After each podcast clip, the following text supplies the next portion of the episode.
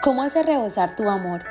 Nuestro mundo está hambriento de amor y todos tenemos una añoranza por sentir y conocer el verdadero amor, pero tristemente muchas veces hemos errado en la percepción que nos formamos del significado del amor verdadero.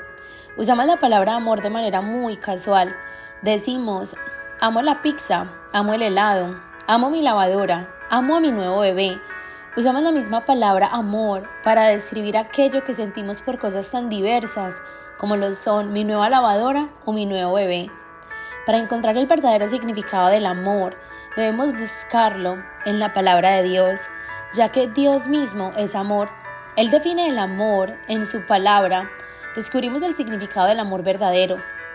La palabra ágape es una de las palabras más raras de la literatura y del lenguaje griego antiguo y a la vez es la más usada en el Nuevo Testamento para referirse al amor y eso se debe a que solo la fe cristiana tiene un cabal comprensivo y una verdadera apreciación del término amor ágape. Ahora, ¿qué quiere decir esta palabra? Bueno, al contrario de la palabra amor en castellano, la palabra ágape en griego Nunca se usa para referirse a preferencias, a sentimientos románticos o a atracciones sexuales. Nada que ver con sentimientos tiernos hacia alguien o algo. No es la palabra usada para definir la amistad estrecha entre dos personas o una hermana. Hay otras palabras en griego para comunicar esas necesidades, pero el amor ágape no tiene nada que ver con ese empalagamiento sentimental que tantos confunden con el amor hoy en día de manera que, ¿qué es el amor ágape? ¿En qué consiste el amor piadoso, el amor genuino? Al introducirnos en las Sagradas Escrituras y ver cómo Dios comunica verdades acerca del amor, conoceremos el verdadero amor. El amor, descrito por los griegos como ágape, es una cualidad de Dios. Eso significa que no es un amor que nos viene de manera natural. Necesitamos tener primero a Dios en nuestras vidas para poder entonces obtener esta clase de amor. Es una cualidad divina y siempre actúa de manera sacrificial.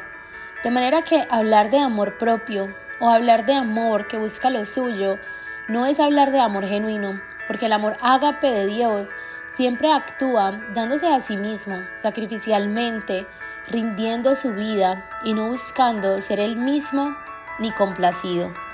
Hace años escuché una definición de amor, del amor divino, y ha permanecido latente en mi corazón y de continuo vuelvo a ella. Se ha convertido en una herramienta para evaluar mi propio amor.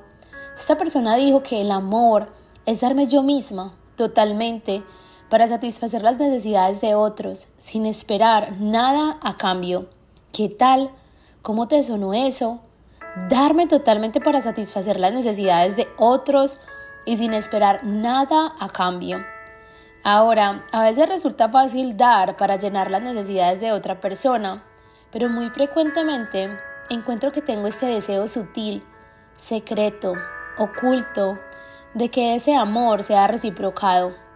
Cuando hago lo que se requiere para servir a cierta persona, esperando que me ame de vuelta, pero el amor genuino es darme a mí totalmente hasta postrar mi vida si fuera necesario para el beneficio de otros, sin esperar recibir nada a cambio.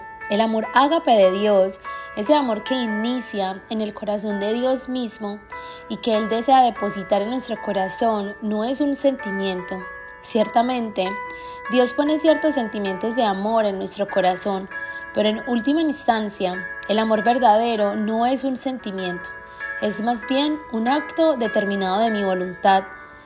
Este tipo de amor siempre resulta en la determinación de darse a uno mismo. La medida suprema, el ejemplo máximo de amor ágape, es el amor de Dios por nosotras. Romanos capítulo 5 dice, porque mientras aún éramos débiles, a su tiempo, Cristo murió por los impíos. Y dice, pero Dios demuestra su amor para con nosotros en que siendo aún pecadores, Cristo murió por nosotros, porque cuando éramos enemigos fuimos reconciliados con Dios por la muerte de su Hijo. Romanos 5, versículos 6, 8 y 10. Así que tenemos un Dios que nos amó, no porque lo merecíamos, tampoco porque Él encontrara algo bello o atractivo o deseable en nosotros, sino que nos amó solamente porque Él es amor. Cuando éramos incapaces de hacer algo por Dios, por Él, cuando éramos enemigas de Dios, cuando desafiábamos a Dios, cuando éramos rebeldes huyendo de Él, pudieras decir, yo nunca fui así. Yo conocí a Jesús desde que era una niña pequeña de cuatro años. Y bien, puede haber sido así tu experiencia como lo fue la mía, y no recuerdas haber sido una enemiga de Dios. Pero aún así, de acuerdo a la palabra de Dios, yo era enemiga de Dios. Yo estaba empecinada en mi rebelión contra Dios. Aún en mis dos, tres o cuatro años, las escrituras dicen que estando yo en esa condición, Dios me amó. Él te amó y demostró ese amor en el acto supremo de autosacrificio. ¿Y qué fue lo que Él hizo? Porque de tal manera amó Dios al mundo que dio a su Hijo unigénito, Juan 3:16, el regalo más precioso que tenía, se dio a sí mismo, Él dio su vida, esa era la medida suprema y el ejemplo de amor por excelencia. Cuando Jesús vino a este mundo en la forma de hombre, Él vino para ayudarnos a ver el amor de Dios. Por eso Juan nos dice en el capítulo 13 que Él siempre había amado a los suyos que estaban en el mundo, y así los amó hasta el fin. Juan 13, versículo 1. Los amó en toda la extensión y la plenitud del amor. ¿Y qué le sigue a este pasaje? Cuando Jesús se humilla y lava los pies de sus criaturas, el amor no es simplemente una atracción emocional, es más bien un servicio abnegado y humilde con la intención de llenar las necesidades de otra persona. No importa cuán bajo o servil parezca la tarea o el servicio a brindar y no importa tampoco que tan poco merecedor sea el recipiente de tal amor o la persona a quien servimos. Las escrituras nos enseñan que este tipo de amor debe ser la marca distintiva suprema del pueblo de Dios. Jesús dijo que amando así es como sabrán que somos suyas. No será porque te hayas memorizado la Biblia, no será porque tu iglesia esté concurrida hasta reventar, no será por tener un montón de programas innovadores y divertidos. La manera en que el mundo se detendrá para notar la relación que guardas conmigo, dijo Jesús, es que se amen unos a otros de la misma forma, en esa manera abnegada de autosacrificio y de servicio con que yo los he amado. Juan 13:34. De manera que las escrituras insisten en que busquemos el amor Procurad alcanzar el amor. Primera de Corintios 14:1.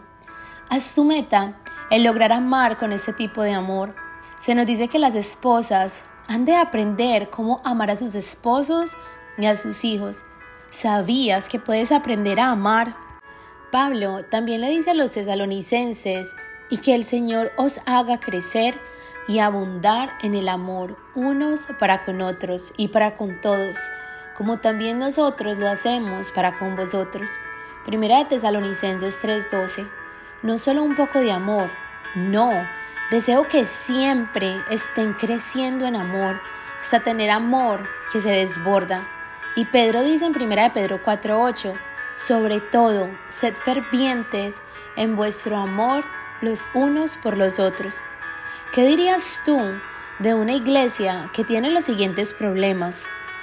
Una iglesia donde hay divisiones y disidencias, envidias, pleitos y contiendas. Una iglesia donde hay un espíritu de competencia. Una iglesia donde hay divisiones a tal punto que los miembros se levantan demandas legales unos contra otros. Una iglesia donde se practica inmoralidad flagrante y donde se condona la inmoralidad de otros una iglesia donde el divorcio es rampante, una iglesia donde unos se aprovechan de otros, una iglesia donde la gente es egoísta en sus relaciones matrimoniales y retienen el amor físico el uno del otro. ¿Qué dirías de una iglesia donde la gente se emborracha durante la Santa Cena? ¿Qué tal una iglesia donde las mujeres están tan fuera de orden que hablan fuera de turno, interrumpen el servicio y no están cumpliendo con el rol ordenado por Dios en la iglesia o en el hogar? ¿Cuál dirías tú que es el problema de raíz en una iglesia de este tipo? Bueno, mientras yo leía esta lista, sé que algunas de ustedes notaron que yo estaba describiendo la iglesia en Corinto, de la que habla el Nuevo Testamento. Y esos problemas que acabamos de listar están descritos en la primera carta a los Corintios. Esta iglesia tenía estos problemas y otros tantos más. Así que retomo mi pregunta, ¿cuál era la raíz de todo esto? Bueno, pues habían muchos asuntos aquí, pero uno en especial es tratado por el apóstol Pablo una y otra vez y es el asunto del amor. Podemos ver en esta iglesia una iglesia con dones espirituales, muchos dones, y estos eran practicados activamente. Era una iglesia con una gran herencia, pues nació bajo la enseñanza de grandes maestros de la palabra. Estaba también caracterizada por tener buena doctrina, pero algo faltaba la falta de amor en la iglesia de Corinto creó multitud de problemas. La falta de amor en nuestras iglesias, en nuestras relaciones, ocasiona multitud de problemas. Es posible ser doctrinalmente sanos y ser muy ortodoxos, pero carecer de amor al mismo tiempo. Es posible estar activos en el trabajo de la iglesia y carecer de amor. Así como la ausencia de amor origina multitud de problemas, así también la presencia del amor de Dios en la iglesia, en el hogar, en el trabajo y en la nación, la presencia del amor ágape puede solucionar casi cualquier problema que te puedas imaginar. La presencia del amor ágape, del amor de Dios, de ese tipo de amor que se da a sí mismo, que te sacrifica, ese amor que sirve, y está comprometido con los mejores intereses de las otras personas y no espera nada a cambio. Al leer la primera carta a los Corintios, vemos a la gente que promovía sus intereses personales, que lo que realmente les importaba era cómo impactará esta decisión en mi vida, qué me hará sentir bien, qué me hará feliz. Ahora, cuando lees esta carta a los Corintios, Pablo habla de las muchas expresiones del amor y de la diferencia que haría el amor en una comunidad de creyentes, porque únicamente los verdaderos cristianos poseen el verdadero amor. Dijimos anteriormente que el amor es una cualidad de Dios, es algo que no nos viene natural, es algo que no podemos manufacturar o producir. Así que si no eres cristiana, realmente no puedes amar a otros de la manera que Dios nos ordena amar, porque Dios es amor y el amor verdadero solo proviene de Él. Pablo escribió la primera carta a los Corintios a un grupo de personas que proclamaban ser creyentes. Él les dice, ustedes tienen acceso al amor del Padre. De hecho, en la carta a los romanos nos dice que el amor de Dios se ha derramado en nuestros corazones por medio del Espíritu Santo. El amor está ahí, está accesible, pero tú debes estar dispuesta a apropiarte de tal amor y a vivirlo en tus relaciones diarias, en el ajetreo de la vida cotidiana. Y al leer Primera de los Corintios podemos ver muchas evidencias de lo que pudiera ser verdad si realmente hubiera amor. Hace tiempo leí esta carta a los Corintios y simplemente traté de hacer una lista de las expresiones del amor auténtico. ¿Cuál es el camino del amor? Pablo dice que debemos ir en pos del amor, que debemos caminar la senda del amor. ¿Y cómo luce esa senda?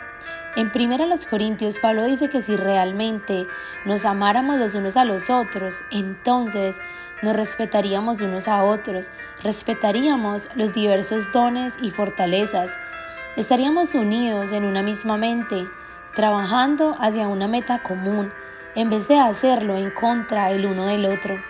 Pensaríamos en el otro como parte de nuestra familia. Pablo les dice, hermanos y hermanas, nos sugiere una relación familiar que es posible. Si estuviéramos caminando en el camino del amor, Pablo dice que nosotras estaríamos espiritualmente cuidando de otros creyentes. Estaríamos alimentando a los que están espiritualmente necesitados con la palabra de Dios. La senda del amor es un camino de humildad, estimando a los unos y a los otros como mejores que nosotras levantándolos en vez de levantarnos a nosotras mismas. Sí existe amor. Pablo dice que deberíamos dolernos por el pecado en el cuerpo de Cristo y cuando fuera necesario, ejercitaremos disciplina para obtener una posible restauración con la restauración del pecador como la meta primordial. Si estamos caminando la senda del amor, vamos a hablar bien de otros siervos de Dios. No vamos a prestar nuestras lenguas a la crítica o al chisme. Hablaremos palabras de elogio y palabras de afirmación acerca de los siervos de Dios. En la iglesia, en la familia o en la comunidad que posee amor, existirá la disposición de ser herido sin que haya retaliación. No habrá un espíritu vengativo ni un espíritu que busca que el otro pague el daño.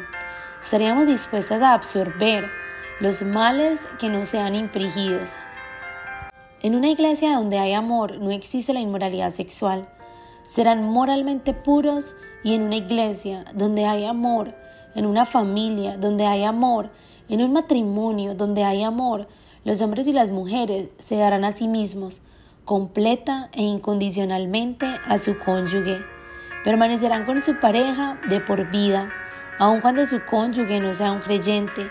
Y Pablo les habla a los solteros, les dice, si ustedes caminaran por la senda del amor, no se estarían preguntando cómo podré realizarme, cómo podré ser feliz, cómo podré sentirme satisfecha. En cambio, estarán preguntándole a Dios, ¿cómo te puedo servir, Señor?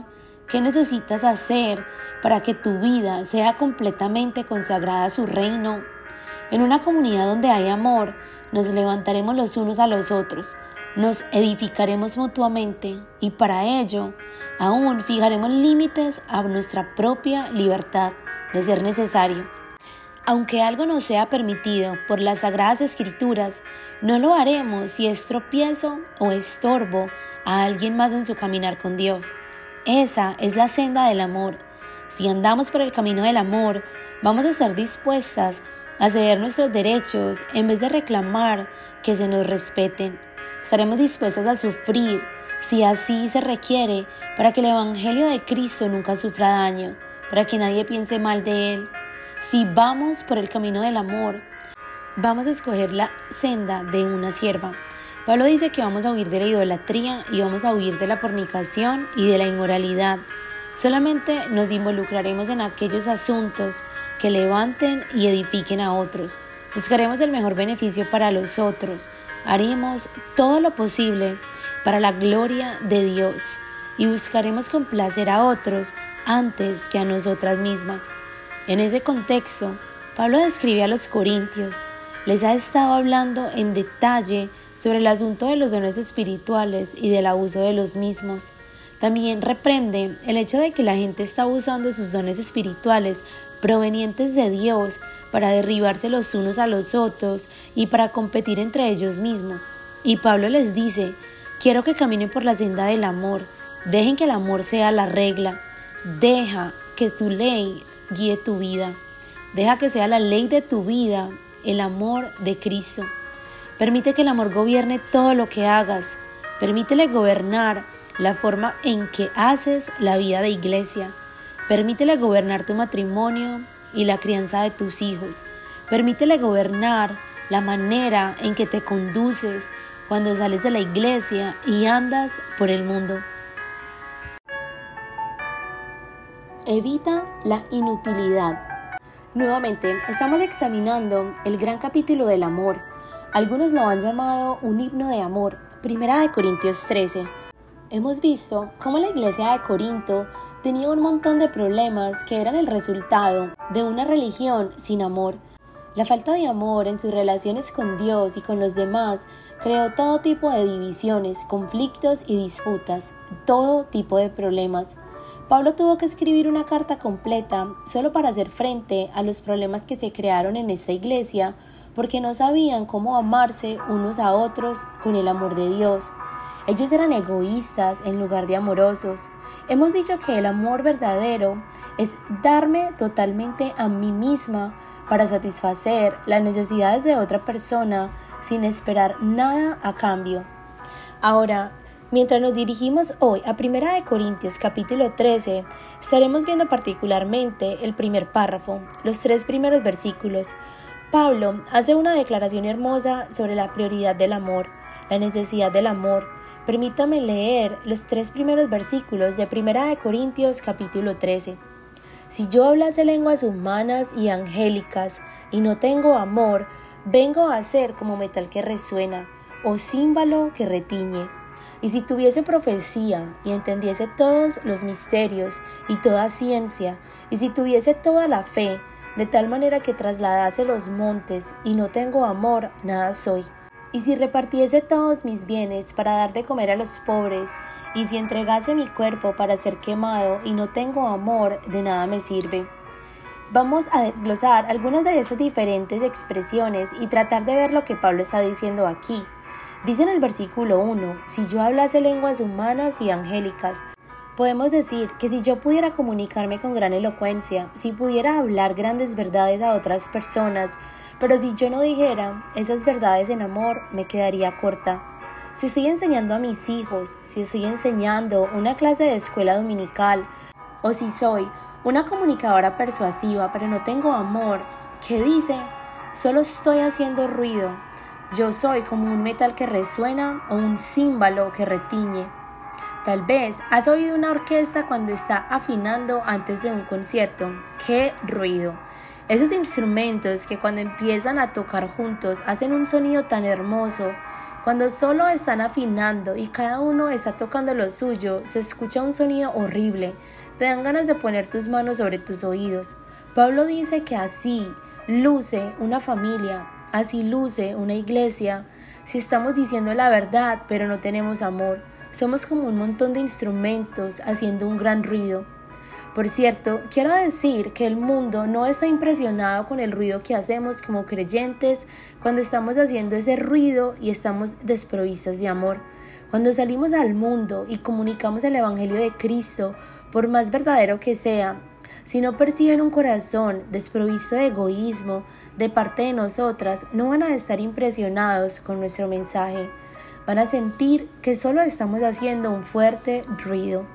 Y Pablo sigue diciendo en el versículo 2, y si yo tuviera extraordinarios dones espirituales, el don de profecía, el mayor don espiritual, según Primera de Corintios, si tuviese este gran don para declarar la verdad de Dios a la gente, pero lo ejerzo sin amor, yo no sería nada. Al pensar en un profeta, me viene a la mente Jonás. Finalmente llega a Nínive. Él le dijo la verdad a las personas, pero no lo hizo con un corazón de amor. En contraste con él, vemos al profeta Jeremías.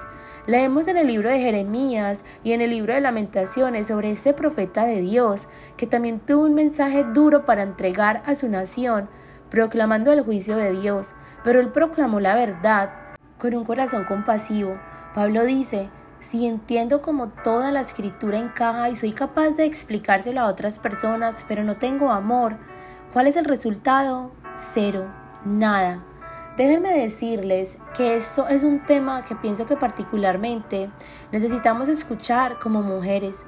Muchas de nosotras tenemos la oportunidad de participar en estudios bíblicos y en clases. Tenemos oportunidades de ir a estudiar la palabra. Pablo también dijo en la primera carta a los Corintios que si solo tenemos conocimiento pero sin amor, ¿qué causa esto en nosotras? Nos hace arrogantes, nos convierte en personas con las cuales es difícil convivir. He oído a pastores y a sus esposas expresar de diferentes maneras lo difícil que resulta para ellos dirigir a las mujeres de su iglesia o aún a sus esposas. A pesar de que las mujeres decimos que queremos que los hombres sean líderes espirituales, ¿sabes cómo los hombres se sienten a veces? Ellos piensan que sabemos mucho y nosotras nos aseguramos de que ellos sepan que sabemos lo mucho que sabemos tanto que ellos se sienten intimidados por nuestro conocimiento. ¿Por qué? Porque no es malo tener conocimiento, lo malo es tener conocimiento desprovistas de amor.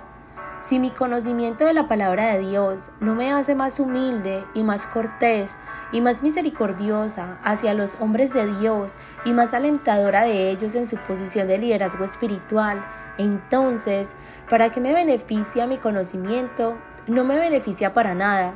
Pablo dice, aunque tuviera el don de la fe, y pienso en algunos creyentes que conozco que tienen la capacidad de confiar en Dios para cosas increíbles, ellos simplemente creen en Dios. Y Pablo dice, Si tengo la clase de fe que puede mover montañas, pero no tengo amor, es bueno tener fe, es bueno tener conocimiento, es bueno tener dones espirituales y es bueno usar esos dones espirituales. Pero si mi corazón al poner en práctica esa fe y ese conocimiento y esos dones espirituales está desprovisto de amor, entonces no me sirve de nada. Y él habla en el versículo 3 acerca de este asunto de ser generosas. Si repartiese todos mis bienes para dar de comer a los pobres, doy todo lo que tengo, el amor ágape, el amor de Dios, siempre implica autosacrificio, pero es posible sacrificarse a uno mismo y no tener amor. Army Carmichael lo dijo de esta manera, se puede dar sin amar, pero no puedes amar sin dar. Si hacemos nuestras ofrendas para ser vistas por los demás, si lo estamos haciendo por el reconocimiento o la alabanza o estamos dando por deber u obligación, esto es lo que tengo que hacer pero no lo hacemos por amor a Dios o por amor a los demás, entonces Pablo dice que de nada me sirve. Hay una gran cantidad de madres que nos escuchan hoy. Probablemente no hay una madre que no haya hecho enormes sacrificios por sus hijos. Hace sacrificios por tu pareja también. Y muchos de esos sacrificios no son apreciados, son invisibles y en su mayoría no son reconocidos. Pero hasta esta pregunta, lo que doy en mi casa es motivado por el amor o es motivado por el deseo de ser amada. El amor genuino es darme totalmente a mí misma para satisfacer las necesidades de los demás sin esperar nada a cambio. Entonces, Pablo hace referencia al máximo sacrificio, el martirio. Si yo diera mi vida por la causa del Evangelio, si entregara mi cuerpo para ser quemado, y él está hablando de un grado de autosacrificio del que hemos leído, pero que la mayoría de nosotras apenas puede comenzar a imaginar. Si renuncio a mi vida, pero no estoy motivada por amor, entonces Pablo dice, ha perdido su valor espiritual, no vale de nada.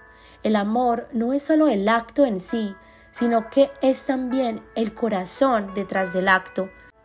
A pesar de que mantengo una casa impecable y aunque soy fiel en asistir a la iglesia y aunque trabajo en la guardería de los niños, en la iglesia todos los domingos y aunque dirijo un estudio bíblico o enseño una clase de escuela dominical y aunque enseño a mis hijos en casa y todo lo que esto conlleva, si lo hago sin amor no soy nada. Y si yo me ocupo de los niños de mi hermana mientras ella está en el hospital, y si hago enormes sacrificios para mi familia, pero lo hago por obligación o por un deseo de impresionar en vez de amar, no vale la pena. Si permanezco casada con el mismo hombre durante 50 años, pero no le transmito el amor de Dios, ¿de qué sirve? De nada. Y aunque traiga a mis padres ancianos a vivir a mi casa y cuide de ellos durante años, y aunque comparta mi fe con otros, y aunque lea la Biblia y memorice las escrituras, y aunque sea generosa con los pobres y con los misioneros y con los otros ministerios, y aunque me ofrezca como voluntaria en los esfuerzos locales de nuestra comunidad, si no tengo amor, no vale de nada. Así que la de Primera de Corintios capítulo 13, y pídele al Espíritu Santo que te ayude a identificar cómo luce su tipo de amor y evalúa si se cumplen esas características en tu propia vida. Y usa esta herramienta como ayuda a pasar de ser una simple oidora de la palabra a realmente en hacedora de la palabra de Dios, porque nos ayuda a aprender a amar como Dios quiere. ¿Alguna vez has pensado en un diamante como metáfora del amor? Desde el siglo XV, cuando se comenzaron a utilizar los anillos de diamante por primera vez en las bodas de los reyes y de las reinas, los diamantes han sido considerados un símbolo de amor eterno. He oído que hay cuatro factores que se supone que uno debe tener en cuenta cuando está comprando un diamante. Primero que todo, el corte. Son cuatro características, el corte, el color, la claridad y los quilates. En cuanto al corte, cuando un diamante se corta bien, eso permite que una mayor luz se refleje hacia la parte superior del diamante.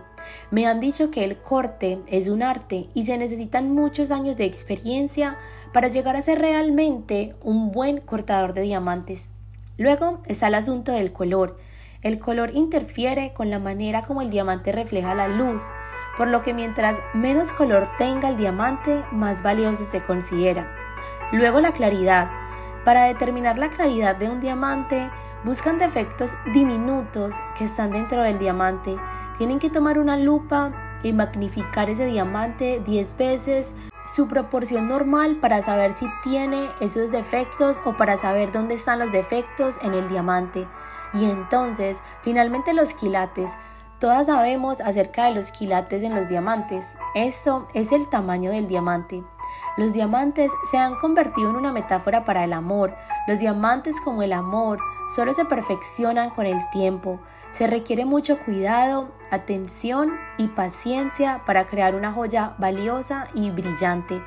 Y hemos venido viendo el capítulo del amor, el himno del amor, primera de Corintios capítulo 13, y vimos anteriormente la absoluta necesidad del amor, no de un amor que dice, ¿qué hay en esto para mí?, sino de un amor que dice, ¿en qué puedo servirte? Hemos visto que el apóstol Pablo dice, si tengo todos los dones espirituales y si soy involucrado en muchas actividades espirituales y si conozco todo sobre las grandes verdades teológicas, pero no tengo amor, todo es inútil, no sirve de nada. Ahora, comenzando en el versículo 4 del capítulo 13, Pablo va a hablar acerca de las características de ese amor. El amor es algo esplendoroso, solía decir una canción y supongo que podría ser el título de este párrafo. El amor es algo esplendoroso. Pablo habla acerca de 15 características diferentes del amor. Siete de ellas son negativas, donde nos explica qué no es el amor y ocho de ellas son características positivas. Así es como luce el amor. Esto es lo que el amor bíblico hace. Y así como un diamante tiene muchas facetas, Pablo pone el diamante del amor contra la luz.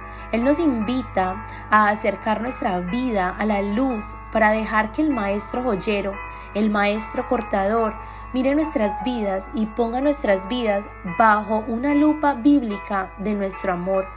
Yo no sé ustedes, pero a mí no me gusta cuando hay fallas en mi vida.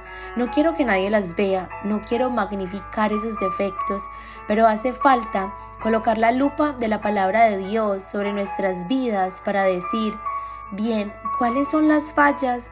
¿Cuáles son los defectos de tu vida amorosa? Vamos a ver que el amor es algo muy activo, no es pasivo. Estos son verbos activos. Por ejemplo, el amor no solo se siente paciente, sino que Pablo enfatiza que el amor practica la paciencia activamente y agresivamente. Pablo está diciendo que el amor no solo incluye sentimientos de bondad, sino que el amor de hecho lleva a cabo actos bondadosos. Al leer este pasaje y al leer estas características, vamos a ver que Pablo está pintando una imagen. Es una imagen del amor, eso es evidente en el pasaje, pero ¿sabes qué más? La imagen que Pablo está pintando es una imagen de Jesús. Es como si Jesús estuviera sentado allí mientras se pinta este retrato del amor. Vemos que estas características lo describen. Si queremos tener este tipo de amor, debemos dejar que Jesús llene nuestras vidas. Tenemos que estar dispuestas a ser vaciadas de nosotras mismas porque de manera natural cada una de nosotros nace egoísta, pero cuando Jesús entra y llena nuestros corazones con su amor, entonces nos encontramos con que somos más capaces de amar de esa misma manera altruista, sacrificial y servicial como Él amaba. Y permítame leer este párrafo contenido en los versículos del 4 al 7. El amor es paciente, es bondadoso, el amor no es envidioso, ni jactancioso, ni orgulloso no se comporta con rudeza, no es egoísta, no se enoja fácilmente, no guarda rencor. El amor no se deleita en la maldad, sino que se regocija con la verdad. Todo lo disculpa, todo lo cree, todo lo espera, todo lo soporta. ¿Cómo está tu vida amorosa? El amor es paciente. Primera de Corintios 13, del 4 al 7. El amor es paciente, es bondadoso el amor no es envidioso, ni jactancioso, ni orgulloso. No se comporta con rudeza, no es egoísta, no se enoja fácilmente, no guarda rencor. El amor no se deleita en la maldad, sino que se regocija con la verdad. Todo lo disculpa, todo lo cree, todo lo espera, todo lo soporta. Comenzamos con la primera cualidad del amor. El amor es paciente, el amor es sufrido, dicen algunas de sus traducciones. Eso es en realidad una buena traducción, porque el amor requiere sufrir. A veces requiere sufrimiento, no solo en el corto plazo, sino durante mucho tiempo. Esta clase de paciencia, este sufrimiento, habla de una capacidad para ser ofendida sin tomar represalias, incluso cuando está en tu poder hacerlo. Esta clase de paciencia habla de ser sufrida con la gente que realmente prueba tu paciencia, las personas que te sacan de quicio. ¿Te viene alguien a la mente? Esta clase de paciencia es lo opuesto a la ira. Una persona que ama es lenta en enojarse, se niega a devolver mal por mal y no hay represalias.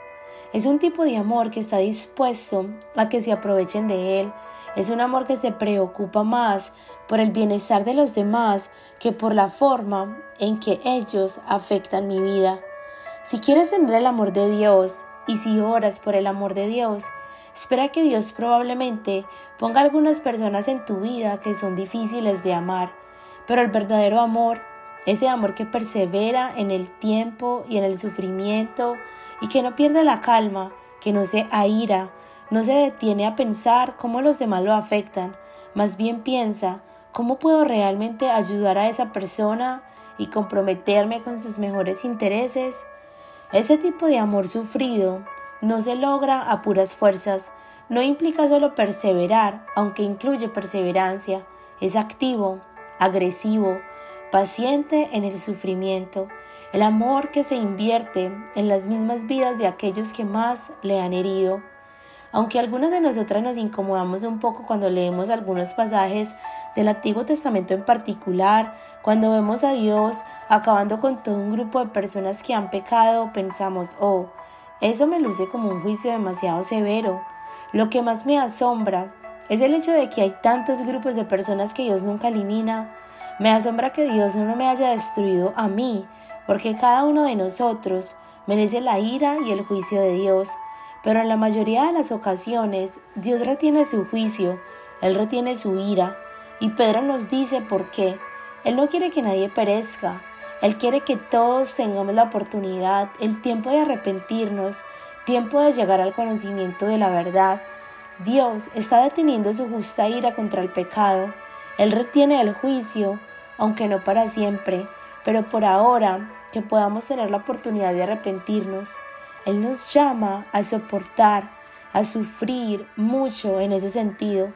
Así que en las cosas grandes de la vida y en las cosas pequeñas de cada día, Dios dice, ama como yo te he amado, con un amor que es paciente, un amor que es sufrido. ¿Tienes tú esa clase de amor? ¿Cómo respondes cuando la gente te molesta?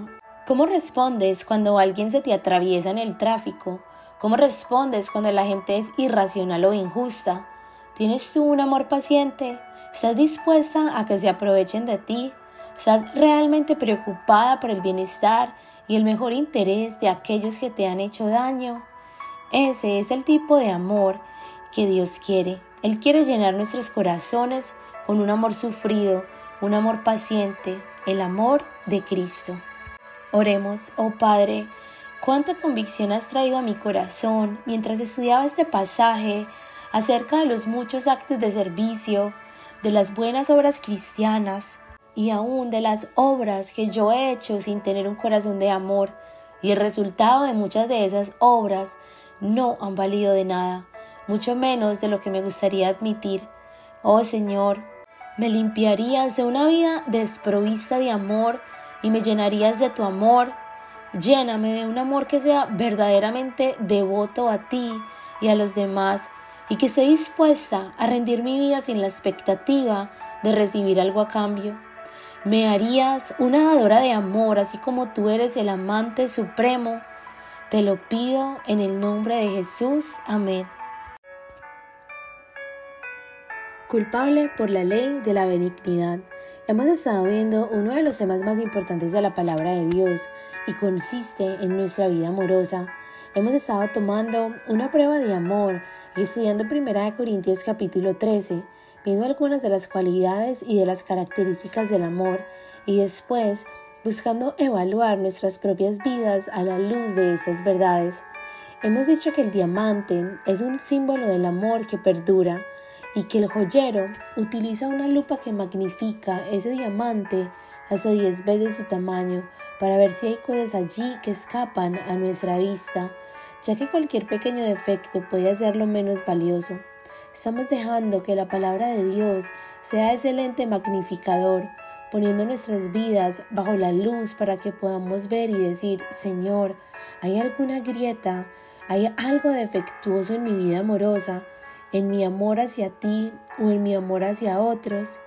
Y nos hemos retado una y otra vez a leer y a memorizar este capítulo de Primera de Corintios 13 y te sugiero que te comprometas por los siguientes 30 días a leer Primera de Corintios 13 en voz alta todos los días, al menos una vez al día.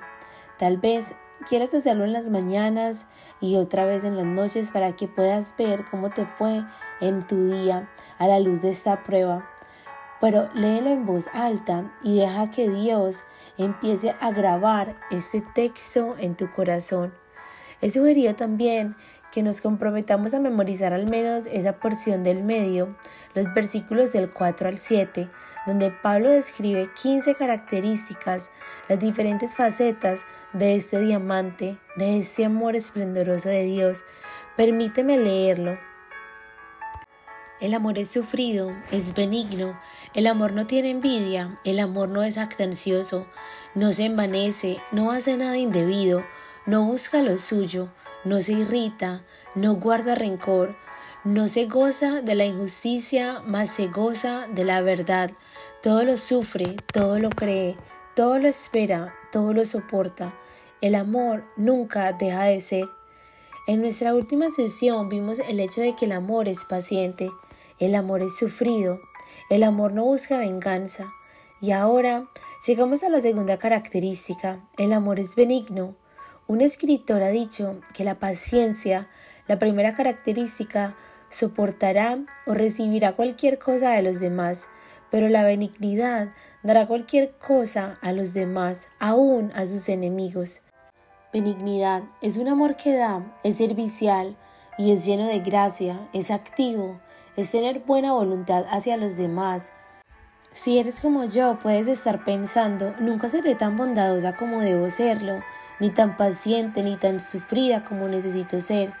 De hecho, esta es la primera clave para cultivar el amor de Dios, darnos cuenta de que nunca podremos amar de esta forma nuestras propias fuerzas.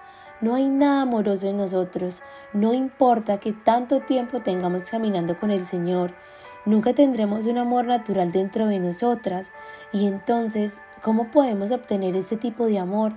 Continuamente tengo que reconocer delante de Dios que no tengo este amor. Tengo que confesarle a Dios, tengo que pedirle que me llene de Él, con su espíritu, con su amor, con su palabra, de manera que el amor actúa benignamente hacia los demás.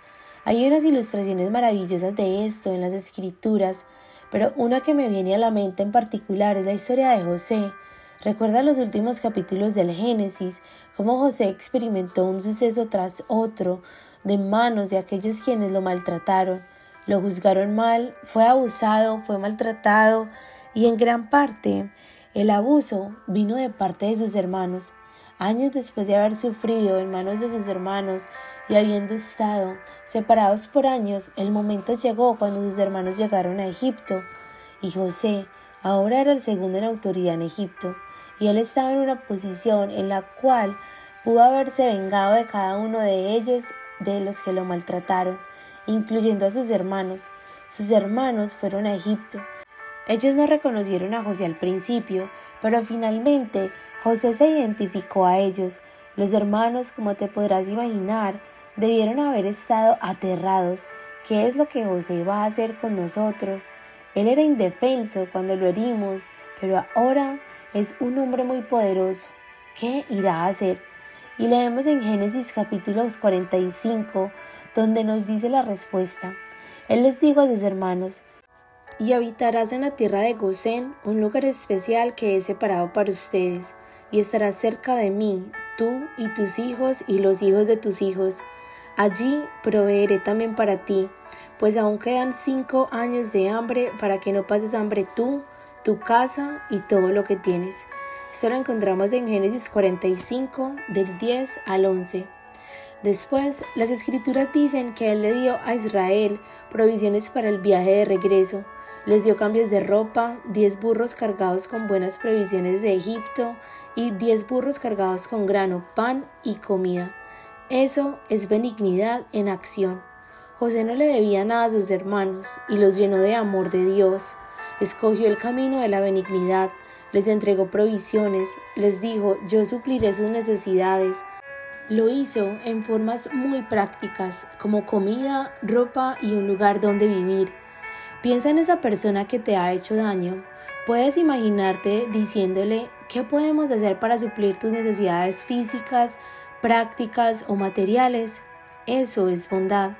Yo sé que algunas de nosotras estamos un poco asombradas pensando ¿y cómo puede ser eso posible? No puede ser a menos que Dios los ame a través de nosotras. La benignidad de Dios es lo que motiva nuestra benignidad. Algo que nos dice el libro de Romanos es que la bondad de Dios nos lleva al arrepentimiento. Dios nos muestra benignidad al sacrificar a su Hijo por nosotras y al derramar su misericordia sobre nosotras y suplir para nuestras necesidades, nuestras necesidades emocionales y nuestras necesidades espirituales, aun cuando estábamos rebelándonos contra Él, cuando éramos sus enemigas. Matamos a su Hijo y Dios dijo, Acércate a mí. Tengo un lugar reservado para que vivas en el cielo para siempre. Te daré comida espiritual. Vendré a tu vida, comeré contigo y te dejaré comer conmigo. Quiero una relación contigo. Te ministraré en tus necesidades. Nuestros corazones claman a Él, oh Dios, no merecemos tu benignidad. ¿Cómo puedes ser tan bondadoso para con nosotras? Entonces, ¿qué pasa? Somos movidas al arrepentimiento a la benignidad, dándonos a otros y sirviéndoles. Pienso que en un lugar donde la bondad es muy importante y que hemos descuidado es dentro de las cuatro paredes de nuestros hogares, porque somos más amables hacia los extraños, hacia las visitas, que hacia aquellos con quienes vivimos, porque damos por sentado a las personas que más conocemos, Ahora, si alguien viene a nuestra casa y tira algo en la alfombra o hace un desorden o rompe algo, soy pronta para decirle como tú también lo harías si yo estaría en tu hogar de visita. Oh, no, no es problema, tranquilo. Soy pronta en mostrar bondad cuando mis invitados vienen a mi casa. Pero ¿qué ocurre con aquellos que son miembros de mi propia familia? Si hay una invitada en mi hogar y ella quiere hablar acerca de algo que es de su interés, me voy a tomar el tiempo que ella quiere para sentarme ahí y escucharla. La escucharé con bondad y con atención. Pero, ¿qué sucede cuando estoy con mi madre, con mis hermanos, con mis hermanas, con aquellos que he conocido toda mi vida? Quizás ellos quieran contarme una historia sobre lo que está aconteciendo en sus vidas y sin embargo yo muestro más interés por el libro que estoy leyendo en ese momento que por ellas. ¿Eres tú benigna en tu hogar? Eres amorosa con aquellos que conoces mejor. Esto es tan importante. Haces actos bondadosos. Esta es una de las cosas que han marcado a las mujeres santas de Dios. Hacer actos de caridad, de servicio, de hospitalidad, usando notas, tarjetas, siendo sensibles a las necesidades de los demás. No solo es importante hacer actos de bondad, sino también tener un espíritu correcto mientras llevamos a cabo estas acciones. Y también hablar palabras de bondad. Hay un pequeño versículo en el libro de Proverbios, a veces deseo que no estuviera allí, pero Proverbios capítulo 31 en el versículo 26 dice que la mujer sabia o la mujer virtuosa abre su boca con sabiduría y la ley de clemencia hay enseñanza de bondad en su lengua. Cuando ella abre su boca para hablar, las palabras que salen son palabras benignas. Ella es lenta para condenar. Responde, tienes la ley de benignidad en tu boca. Todos necesitamos crecer en esta área.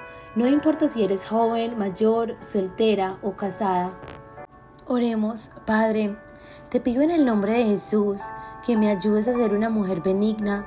Ayúdame, Señor, a hablar especialmente con las personas de las cuatro paredes de mi casa. Ayúdame a ser una mujer benigna. Pon la ley de clemencia en mi lengua. Ayúdame a ser bondadoso con aquellos, Señor, que tú has puesto a mi cuidado, especialmente a mi esposo y a mis hijos.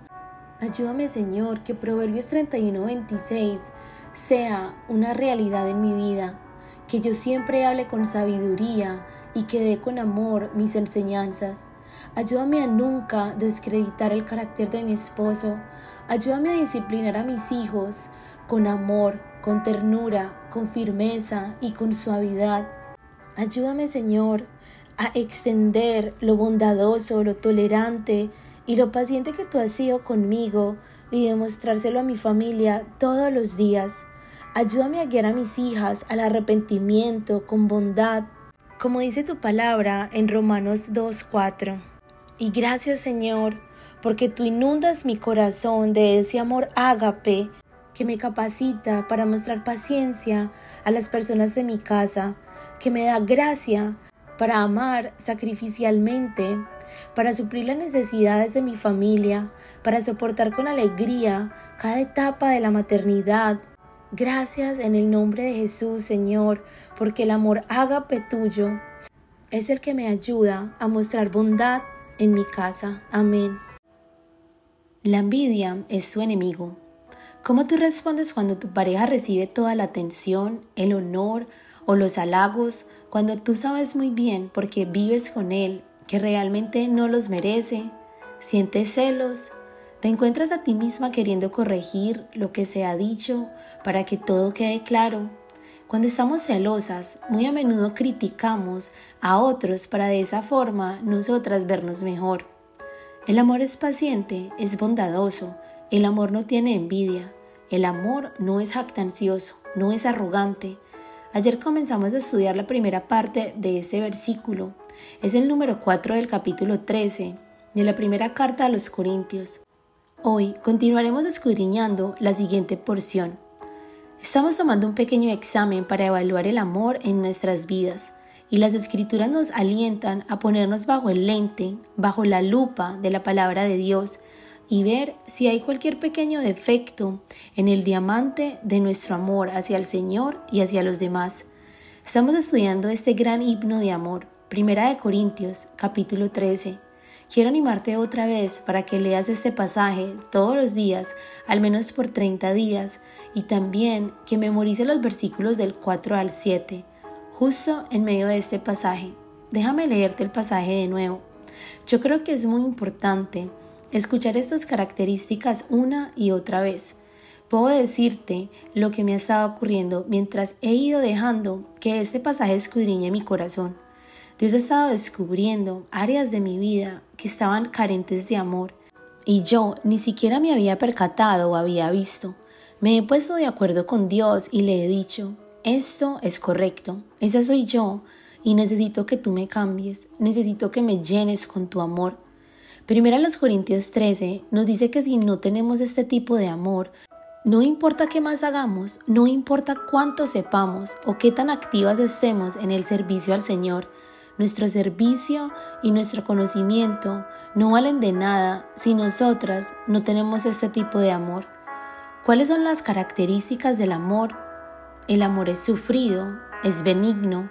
Hemos visto estas dos características. Hemos visto que el amor es paciente, que el amor no se desquita, no toma venganza, no paga mal por mal y es bondadoso obra amablemente en espíritu y en palabras. Déjame agregar un pequeño paréntesis aquí. Recuerdo haber escuchado a un joven esposo decirme no hace mucho tiempo esto. Una de las cosas más grandes y que más está bendiciendo nuestro matrimonio es que mi esposa es de un espíritu bondadoso y habla palabras de bondad.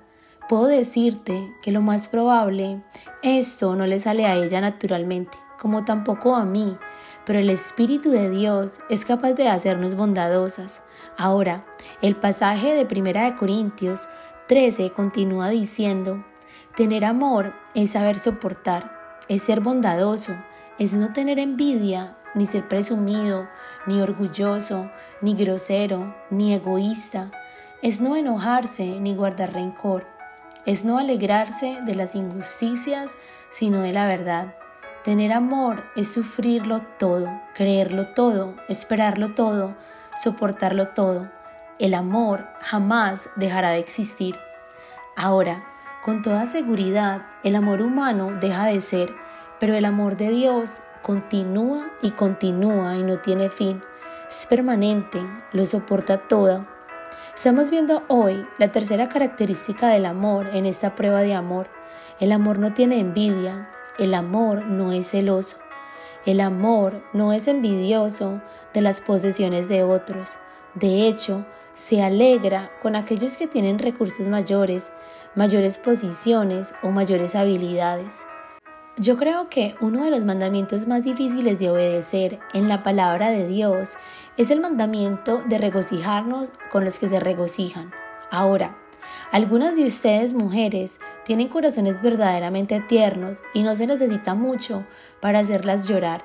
Cuando una persona tiene un pesar o una necesidad, están allí mostrando misericordia y benignidad y llorando con aquellos que lloran. Pero podríamos decir que nos regocijamos con los que se regocijan.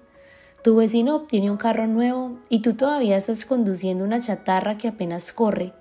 ¿Te alegras del hecho de que tu vecino tiene un buen carro nuevo? ¿O es más natural la tendencia de querer criticar y menospreciar a otros porque estamos celosas, porque nos estamos comparando? El amor y los celos son mutuamente excluyentes.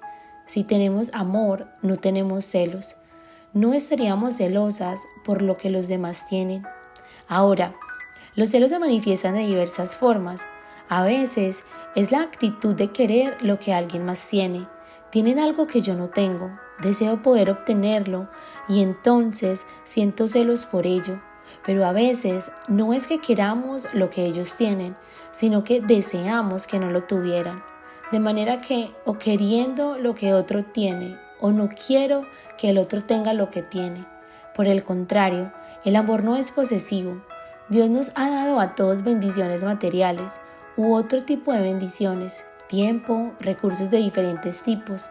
El verdadero amor no se aferra o no se aferra celosamente a mis posesiones, sino que está dispuesto a compartir, a dar, a compartir con otros. El verdadero amor, en lugar de sentir celos, tiene contentamiento por tener las necesidades básicas cubiertas. Está satisfecho con tener las necesidades básicas de la vida y satisfecho de tener, por supuesto, lo más importante que pudiéramos tener, y es una correcta relación con Dios. Si tengo una buena relación con Dios, si Jesucristo es mi Salvador y vive en mi vida, y tengo una conciencia tranquila hacia Dios, entonces, ¿qué más necesito?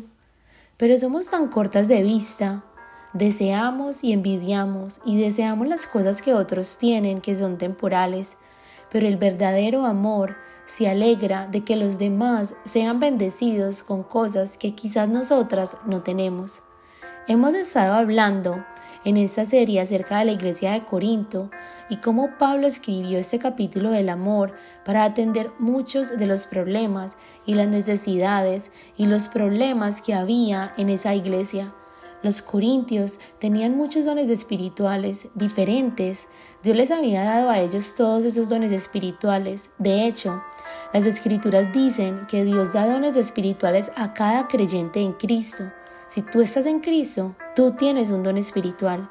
El problema era que los corintios estaban tomando sus dones espirituales y los estaban usando solo para impresionarse unos a otros. Y también estaban diciendo que ciertos dones eran más importantes que otros.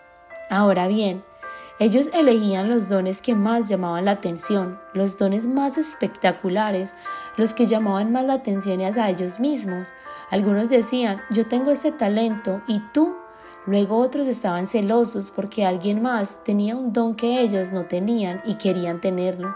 Y Pablo les dice, ¿cuál es la clave para tratar con este problema de celos, de comparación, de los conflictos que resultan de estos celos, la clave es vivir una vida de amor. La clave es vestirse de amor, aprender a amar a la manera de Dios. El amor no es envidioso, no es celoso. Cuando el amor ve a otra persona que es más popular, más exitosa, más hermosa, más talentosa que yo, entonces, si tengo un corazón de amor, estaré contenta por esa persona, no estaré celosa o envidiosa. Santiago capítulo 3 habla acerca de lo destructivo que es el pecado de la envidia y de los celos. Santiago dice, si alguien es sabio y entendido, que muestre por su buena conducta sus obras en mansedumbre de sabiduría. Pero si tenéis esto, celos amargos y esto, ambición personal en vuestro corazón. Por cierto, estas dos cosas siempre van juntas, envidia y ambición egoísta, buscando más para mí misma. Dice, no seáis arrogantes y así mintáis contra la verdad. Esta sabiduría no es la que viene de lo alto, no es de Dios, sino que es terrenal, natural y diabólica. Versículos del 13 al 15. La traducción dice, diabólica. Es diabólico tener este tipo de ambición egoísta y de envidia. La envidia no es un simple problemita. La envidia es algo que viene de las profundidades del infierno. Entonces, Santiago dice en el capítulo 3, versículo 16, porque donde hay celos y ambición personal, allí hay confusión y toda cosa mala. ¿No es esta una descripción de lo que estaba pasando en la iglesia de Corinto? Había desorden, había contención, había confusión en los servicios de comunión, tenían confusión y toda cosa mala. En esa iglesia había un hombre que tenía una relación incestuosa con la mujer de su padre, hablando de obras de maldad, y la iglesia lo toleraba. ¿De dónde viene esto? Pablo dice en su carta a los Corintios que eso viene de falta de amor. Ustedes envidian, hay celos entre ustedes. Santiago continúa diciendo en este pasaje, pero la sabiduría de lo alto es primeramente pura, después pacífica, amable, condescendiente, llena de misericordia y de buenos frutos, sin vacilación ni hipocresía. Versículo 17. En su libro, La música de sus promesas, disponible solo en inglés, Elizabeth Elliot escribió algo maravilloso acerca de esta parte de la prueba del amor esto es lo que ella tiene que decir sobre esto. Si yo me imagino que amo a mi prójimo, déjame evaluar mi amor al preguntarme cuán contenta estoy de que él haya conseguido todo lo que yo fui incapaz de obtener, que él ha podido conseguir todo lo que yo siempre he deseado obtener, que él es amado por alguien o por muchos de alguna manera que a mí nunca me han amado. Por cierto, Déjame agregar unas palabras aquí. Aquellas de ustedes que son solteras, ¿se sienten celosas de sus amigas que se están casando? Ahora ellas tienen una pareja, tienen un esposo. Quizás tú eres una mujer que ya está casada, pero no has podido tener hijos. ¿Te sientes celosa de las que sí han podido tener hijos porque es una bendición que no te ha sido concedida a ti? Elizabeth continúa diciendo, me regocijo porque mi prójimo tiene razones para regocijarse que me han sido negadas a mí.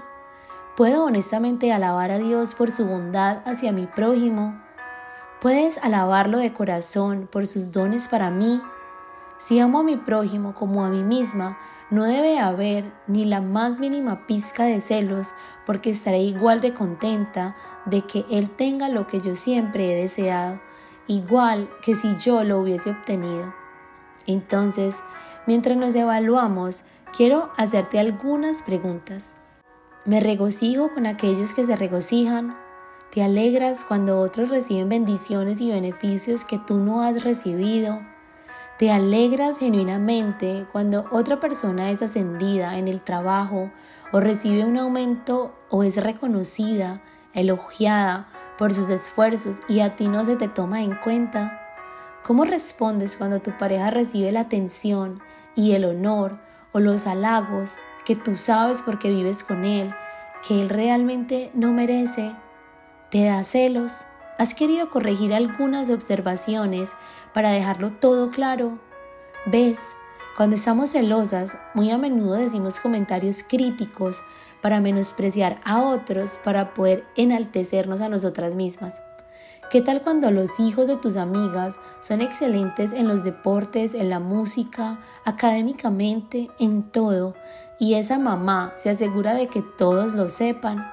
Puedes regocijarte de la bendición, de lo bien que le va a este niño ¿Qué tal cuando a algunos de nuestros parientes, hermanos, hermanas les va muy bien y sus familiares están prosperando, mientras la tuya está luchando para suplir las necesidades más básicas?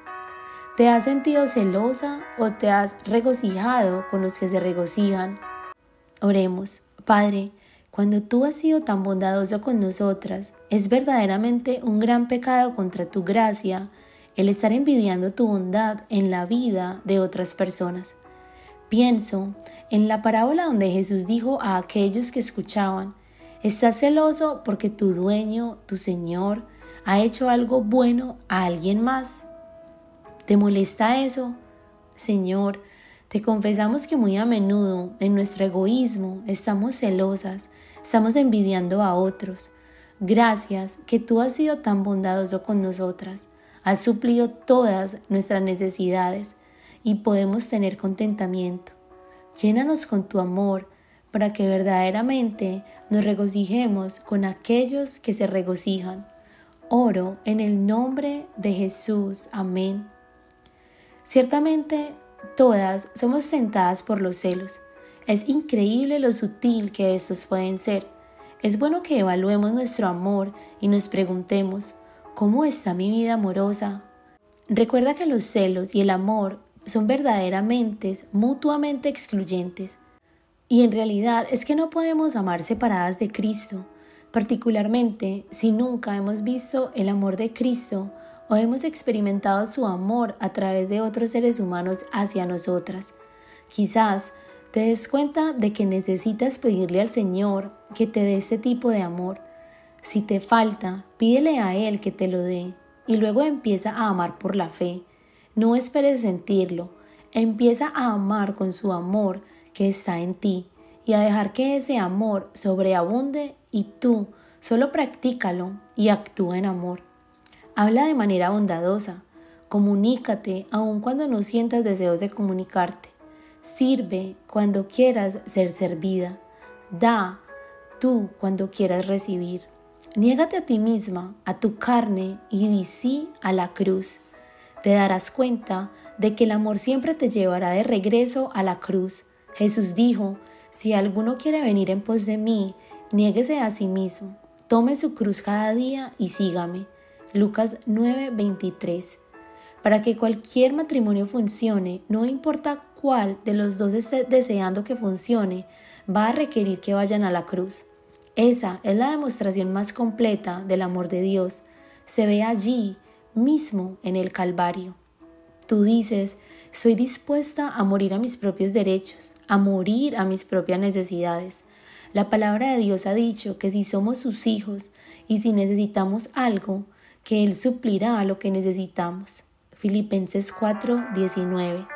No puedo esperar que otras personas llenen mis necesidades. Piensa en esa persona a quien es difícil amar, esa persona que has estado esperando que te ame y que no ha llenado tus expectativas. Primero que nada, déjalo ir y no me refiero a que lo mandes lejos de ti.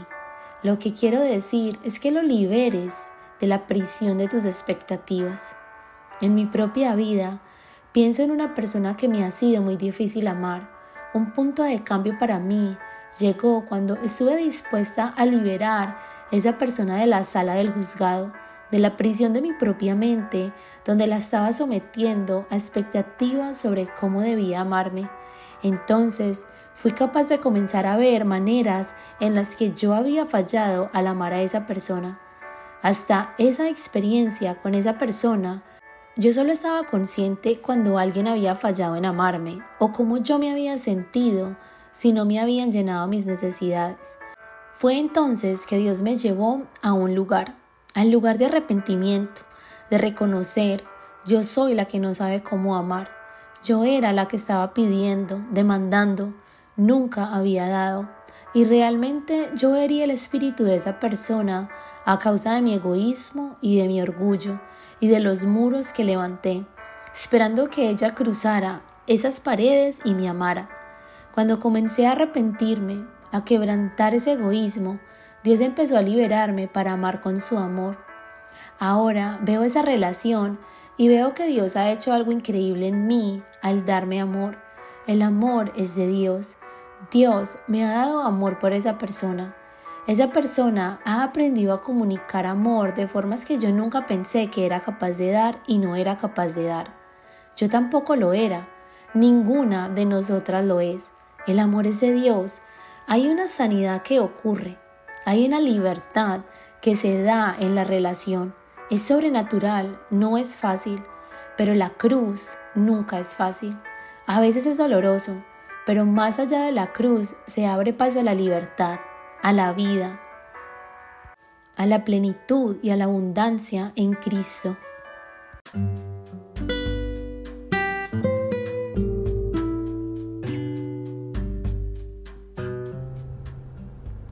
El amor no es actancioso. ¿Cómo te sientes cuando escuchas a alguien presumir acerca de sus logros? Creo que muchas de nosotras, si no todas, perdemos el interés cuando vemos el orgullo y la arrogancia en otros. ¿No es así? Bueno, hoy tomaremos un tiempo para evaluarnos a nosotras mismas, para reconocer formas en las que hemos sido orgullosas o presumidas. Comencemos leyendo primera de Corintios 13, del 4 al 7. El amor es paciente, es bondadoso, el amor no es envidioso, ni jactancioso, ni orgulloso. No se comporta con rudeza, no es egoísta. No se enoja fácilmente, no guarda rencor. El amor no se deleita en la maldad, sino que se regocija con la verdad. Todo lo disculpa, todo lo cree, todo lo espera, todo lo soporta. El amor jamás se extingue. Hoy nos enfocaremos en la característica del amor que dice que el amor no es jactancioso. Las escrituras dicen que el amor no se vanagloria, no se jacta, no presume de sí mismo, no hace alarde y el amor no es orgulloso, no es arrogante. Antes que nada, vamos a hablar sobre este asunto de alardear o de presumir. Las escrituras están diciendo aquí que el amor no se alaba a sí mismo, no hace sonar trompetas por sus propios logros para que otros lo noten. El amor no presume de sus propios éxitos. De hecho, yo creo que uno de los versículos del Antiguo Testamento que más convicción trae está en Proverbios 27.2, que dice, que te alabe el extraño y no tu boca, el forastero y no tus labios. Ahora, yo no sé tú, pero he descubierto que hay formas engañosas en las que me puedo vanagloriar sin parecer que estoy presumiendo y usar mi boca aún para espiritualizar las cosas, cosas que Dios está haciendo a través de mi vida, cosas que están pasando en el ministerio. Solamente Dios sabe si el motivo de mi corazón es el vanagloriarme acerca de mis logros.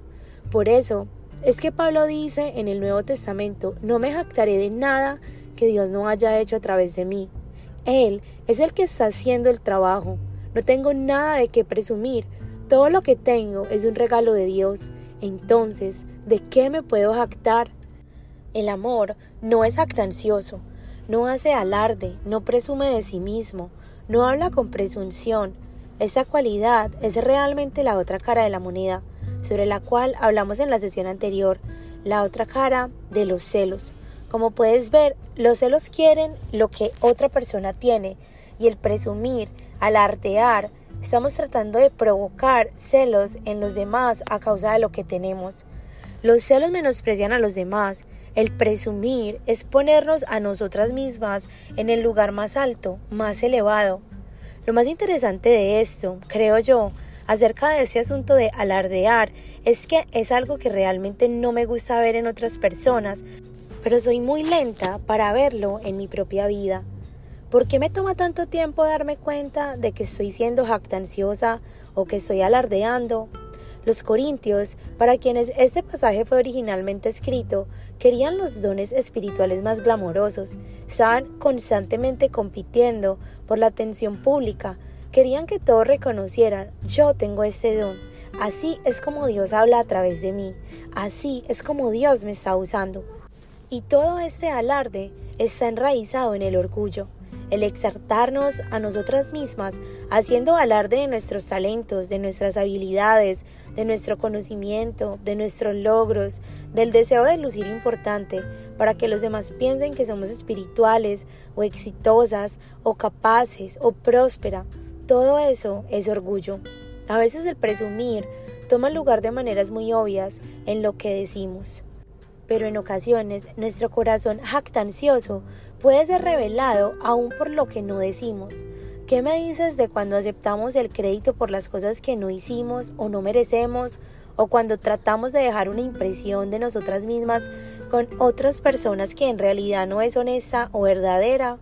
Si alguien dice algo acerca de nosotros que es negativo y que nosotras no hicimos, somos muy prontas para defendernos, pero ¿qué sucede si alguien dice que nosotras hicimos algo bueno y nosotras no fuimos las que lo hicimos ni las que merecemos el crédito? ¿Somos rápidas en aclarar? No, el crédito realmente no me pertenece a mí. El ser jactanciosa y vanagloriosa es una tendencia muy natural en nosotras. Sin embargo, el Señor Jesús es un ejemplo de amor genuino. Él estuvo lejos de tener un espíritu de vanagloria o de jactarse. De hecho, Filipenses capítulo 2 nos dice que Jesús cuando vino a la tierra se despojó a sí mismo, se humilló y tomó la forma de siervo. Él no estaba tratando de levantar su reputación, él era Dios, pero él no consideró su igualdad a Dios como algo a que aferrarse o como algo por lo cual podía presumir, no se aferró a sus derechos como Dios, él no presumió de quién él era. Lo podemos ver en Filipenses 2, versículos del 5 al 11. Y pienso en todas esas ocasiones, en los evangelios en los que Jesús bien pudo haber dicho un discurso acerca de quién Él era. ¿Acaso no saben quién soy? Cuando los demás no lo entendían o no lo reconocían o cuando lo maltrataban. Pero Él nunca fue jactancioso ni se vanagloriaba acerca del hecho de que Él era Dios, porque Él vino aquí a amar y la jactancia y el amor son mutuamente excluyentes. Presumes de tus habilidades, de tus dones, de tus logros, de lo que tienes. Disfrutas el decirle a los demás acerca de tus logros, acerca de lo que tú has logrado. Mi papá siempre nos decía, en la medida en que crecíamos, cuando tengas una conversación, pregúntale a las personas con quien hablas cosas acerca de ellos mismos, porque a las personas no les gusta oírte hablar de ti misma, les gusta hablar sobre ellos. Pablo continúa diciendo que el amor no solo no presume, sino que no se jacta, sino que tampoco es arrogante, no es orgulloso. Una traducción dice que el amor no se envanece, el amor no tiene una idea inflada de sí mismo. Otra traducción dice que no es un fanfarrón. La palabra fanfarrón se relaciona con fanfarría, definida como conjunto musical ruidoso, principalmente a base de instrumentos de metal. Esos instrumentos por lo general hacen mucho ruido, atrayendo mucho la atención. Y esa es una ilustración que denota aquí a alguien que no es una persona amorosa, sino ruidosa, alardea, llama la atención, es orgullosa, está envanecida. De manera que como hemos visto, la jactancia es la verbalización del orgullo, pero la jactancia o el envanecimiento, ese espíritu inflado, es la actitud de un corazón orgulloso que está sobreimpresionado consigo mismo. Seguramente muchas de nosotras podemos pensar en personas que son arrogantes, se les nota por encima de la ropa. No nos gusta estar cerca de estas personas, ¿no es así? Queremos mantener nuestra distancia de ellas. Cuando mi espíritu es arrogante, aunque yo sea la última en darme cuenta de que eso es lo que estoy comunicando, esto provoca que las personas quieran mantenerme a distancia, causa que ellas no quieran acercarse a mí. Las personas, por el contrario, son atraídas hacia las personas humildes, así como Dios también se acerca a los humildes, pero resiste y mantiene en distancia a los orgullosos. Muchas de nosotras tenemos egos inflados y esto muy a menudo se nota por la forma en que menospreciamos a los demás.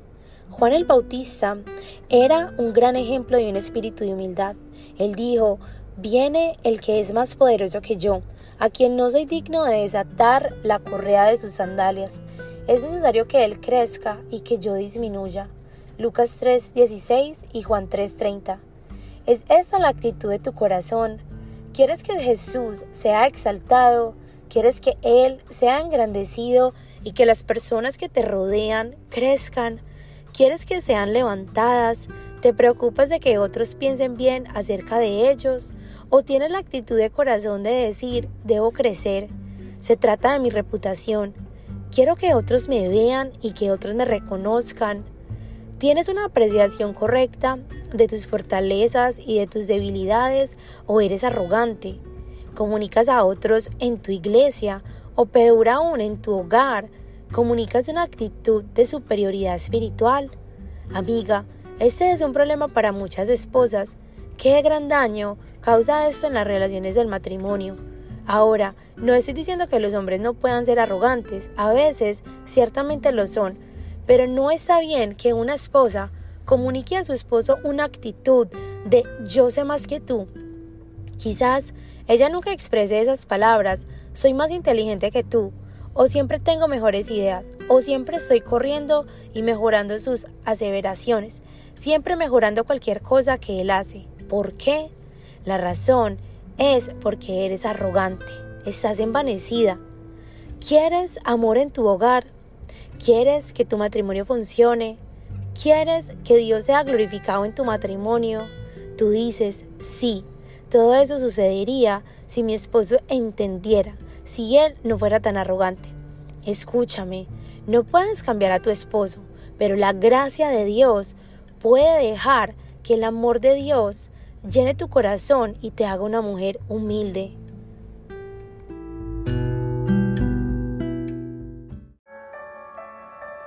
El amor no hace nada indebido. Seguimos viendo 1 Corintios capítulo 13 y Pablo describe el amor con estas palabras, el amor no hace nada indebido, o como lo expresa otra traducción, no actúa indecorosamente. Yo creo que la descortesía es una de las características dominantes de la época en la que vivimos. Enciendes el televisor ahora y mira los programas más populares y de seguro verás una buena dosis de descortesía. Verás particularmente a las mujeres en televisión que son bulliciosas, altaneras, que su comportamiento y sus palabras son sugestivas. Ciertamente, tanto los hombres como las mujeres, ambos, pueden ser descorteses, pero yo creo que es particularmente poco atractivo en las mujeres. El amor tiene buenos modales. El amor es sensible a los sentimientos de los otros. El amor es considerado. Ahora, la descortesía puede presentarse de diversas formas. La falta de amor puede verse en alguien quien es excesivamente vergonzoso. Y tú me dices, bueno, pero esa persona no es descortés. Pero esa persona pudiera estar en medio de un grupo y por temor a los hombres, por temor a los que los demás pudieran pensar de ella, ella simplemente permanece apartada, no alcanza a los demás, no conversa con otros y eso es descortesía. Tal vez no lo haga de una manera cruda o desagradable, pero es el simple hecho de no estar dispuesta a crear un puente en la brecha. Personalmente, cuando estoy en una situación donde no conozco a las personas, muchos pensarían de mí como que soy extrovertida, pero soy más bien introvertida. Cuando estoy en un grupo grande me cuesta mucho trabajo iniciar conversaciones e introducirme y hacerles preguntas a las personas. El ser una buena conversadora el mostrar interés en los demás es una característica del amor.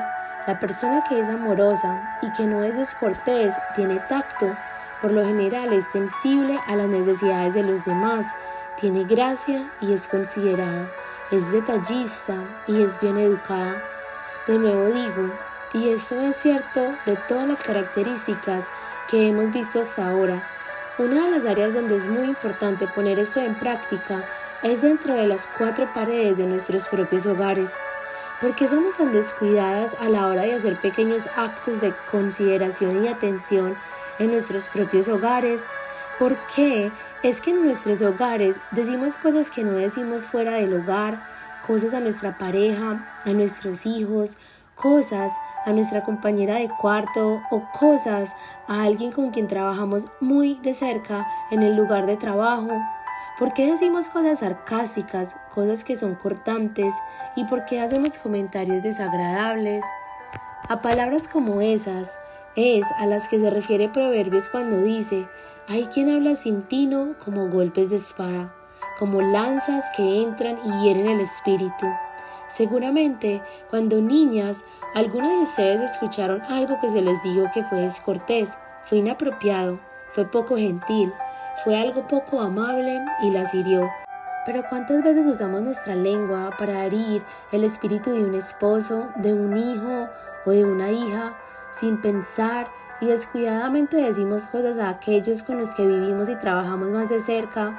Les decimos cosas que no le diríamos a nuestros invitados o visitantes o a aquellos que no conocemos.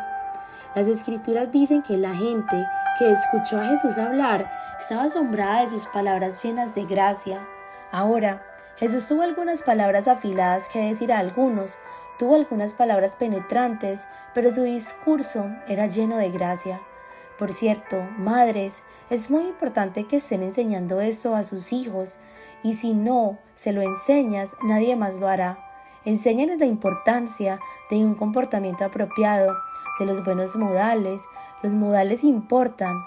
Yo sé que esto es algo que a muchos no les importa en la cultura que vivimos hoy, pero sí importan porque la esencia de las buenas costumbres consiste en hacer lo que considera al otro, lo que es cortés para el otro. A unos modales en la mesa.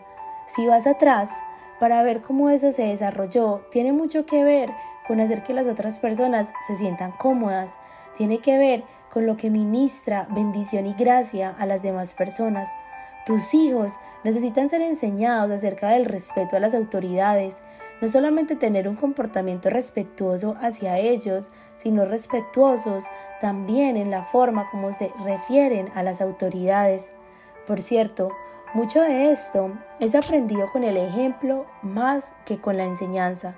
Si te sientes en libertad de decir con tu boca comentarios que menosprecian a tu pastor o a tu esposo o a tu jefe, no te sorprendas cuando escuches a tu hijo hablar mal de su profesor o de otra autoridad. Es importante enseñarles a tus hijos a comunicarse. Es muy triste para mí cuando veo jovencitos que no miran a los ojos a los adultos, que no saludan, no dicen hola y no son capaces de mantener ni siquiera una conversación. Parte del amor es el no ser grosero, es el actuar con gracia, no se nos puede olvidar que somos embajadores del amor de Cristo a cada momento, aun cuando estás sola, cuando estás en tus pensamientos, en momentos oscuros, cuando piensas que nadie te está mirando. La gente te está observando y lo más importante, aún Dios está escuchando tus pensamientos que tienes acerca de los demás. Te están mirando y la forma en que tratamos con ellos está haciendo un impacto en la vida de ellos, tanto para bien como para mal. Años atrás, estaba hablando en una conferencia para mujeres y durante el receso del almuerzo, yo estaba enseñando en la mañana y en la tarde. Fui y me senté en una mesa con varias otras mujeres que yo no conocía. Mi mente, y es así como puedo justificar lo que sucedió, me estaba preparando mentalmente para la siguiente sesión y estando en ese proceso mental no estaba conversando mucho en la mesa. Al final de la conferencia recibí una nota de una de las mujeres que estaba sentada a la mesa que me dijo, la forma como no nos hablaste durante el receso fue tan grosera que no pude escuchar nada más de lo que dijiste en la tarde. Ahora, esa fue una herida muy fiel en ese momento. Eso pasó años atrás, pero sabes qué, no se me olvida. Es importante mostrar el amor de Cristo a través de ser sensibles a las necesidades de los otros. Y eso es importante para Dios, porque Él es la senda del amor. Primera de Corintios 13:5 dice, el amor no busca lo suyo. Ahora vamos a ver otra característica más del amor verdadero. Esa es que el amor no busca lo suyo. Supongo que si hubiera una mantra para nuestra cultura sería hazlo a tu manera, haz lo que quieras, y ese concepto es lo que está en la raíz de nuestra naturaleza humana caída, ¿no es cierto? El querer hacer las cosas a mi manera, Por naturaleza, buscamos nuestros propios intereses, nuestros propios derechos, nuestra propia gloria. Los corintios también tenían este problema, no compartían sus alimentos en los banquetes de amor, eran protectores de sus derechos hasta el punto de llevar a sus compañeros creyentes a cortes de leyes paganas, querían los mejores dones espirituales para sí mismos, buscaban su propio beneficio, pero si somos honestas, nosotras también lo hacemos en el día de hoy. Recientemente escuché la historia de una mujer quien dejaba a su esposo y a sus cuatro hijos más jóvenes para mudarse al extremo opuesto del país donde vivía para ella avanzar su educación universitaria. ¿Qué es lo que ella está haciendo? Ella ha dejado a su esposo, dejó a sus hijos y no solo por un corto periodo de tiempo, como resultado de eso, su pareja se divorció. Ahora, en esta situación hay culpabilidad también del esposo, pero aquí tenemos una mujer que ha dejado a sus hijos. ¿Por qué? Para hacerlo a su manera, para así buscar sus propios intereses y sus propias metas. El apóstol Pablo nos dice en Filipenses capítulo 2, no solo busques tu propio interés, busca los intereses de los demás. Versículo 4. Pablo continúa diciendo, quiero enviar a Timoteo para que los visite, pues a nadie más tengo el mismo sentir mío y que esté sinceramente interesado en vuestro bienestar, porque todos buscan sus propios intereses, no los de Cristo. Versículos del 20 al 21. ¿No es Jesús exactamente lo opuesto? Él abandonó sus propios caminos, sus propios intereses, su gloria en el cielo para poder venir a esta tierra, para entregar su vida por nosotros, ¿Hubiese él ido a la cruz por nosotras si hubiese estado preocupado por sus propios intereses? Jesús vino no para ser servido, sino para servir. Él nunca buscó su propio beneficio, él siempre buscó el beneficio de los demás. Entonces, ¿cómo vas tú en esta prueba? ¿Conscientemente buscas el beneficio de los demás, el interés de otros por encima de tus propios intereses? O te proteges a ti misma, proteges tu tiempo, tus derechos, tu reputación, tu propio camino. Piensa en tus relaciones en el trabajo, en el hogar, con tu compañera de cuarto quizás. Insistes en que los demás hagan las cosas a tu manera. Pienso en unas amistades que tengo. El esposo piensa que cuando estás trabajando en la cocina debes sacar una cosa a la vez y luego ponerla en su lugar antes de sacar la otra. A la esposa, por otra parte, le gusta sacar todos los ingredientes, todas las cosas que ella necesita. Bien, al esposo esto le molesta mucho porque a él le parecía que de esa forma había mucho desorden. Pero para la esposa, la forma en que él lo hacía era ineficiente. Ahora, ¿cómo aprendió esa pareja a caminar juntos en amor? Aprendieron a decir, no tiene que ser como yo quiero, no tienes que hacer todo lo que para mí está bien. Aprende a ceder, aprende a ceder y a no tener que hacer las cosas a tu manera. Vuelvo y te pregunto, ¿cómo está tu vida amorosa?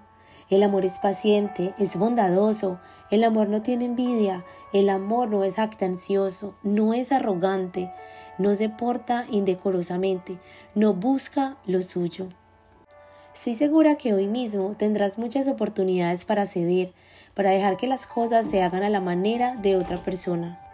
La enseñanza de hoy ha sido muy práctica y en la medida en que adquirimos la perspectiva bíblica del amor, esta nos irá afectando momento a momento y día tras día. Oremos, oh Padre, ¿cómo te agradecemos que Jesús estuvo dispuesto a rendir su voluntad, a ceder sus derechos, su propia reputación y a sacrificar su vida para venir a servirnos, para que pudiéramos tener vida y vida en abundancia, vida eterna. Señor, te confesamos que naturalmente nosotras tendemos a querer nuestro propio camino y también que somos naturalmente descorteses y que actuamos en formas que no son apropiadas para los hijos del Rey.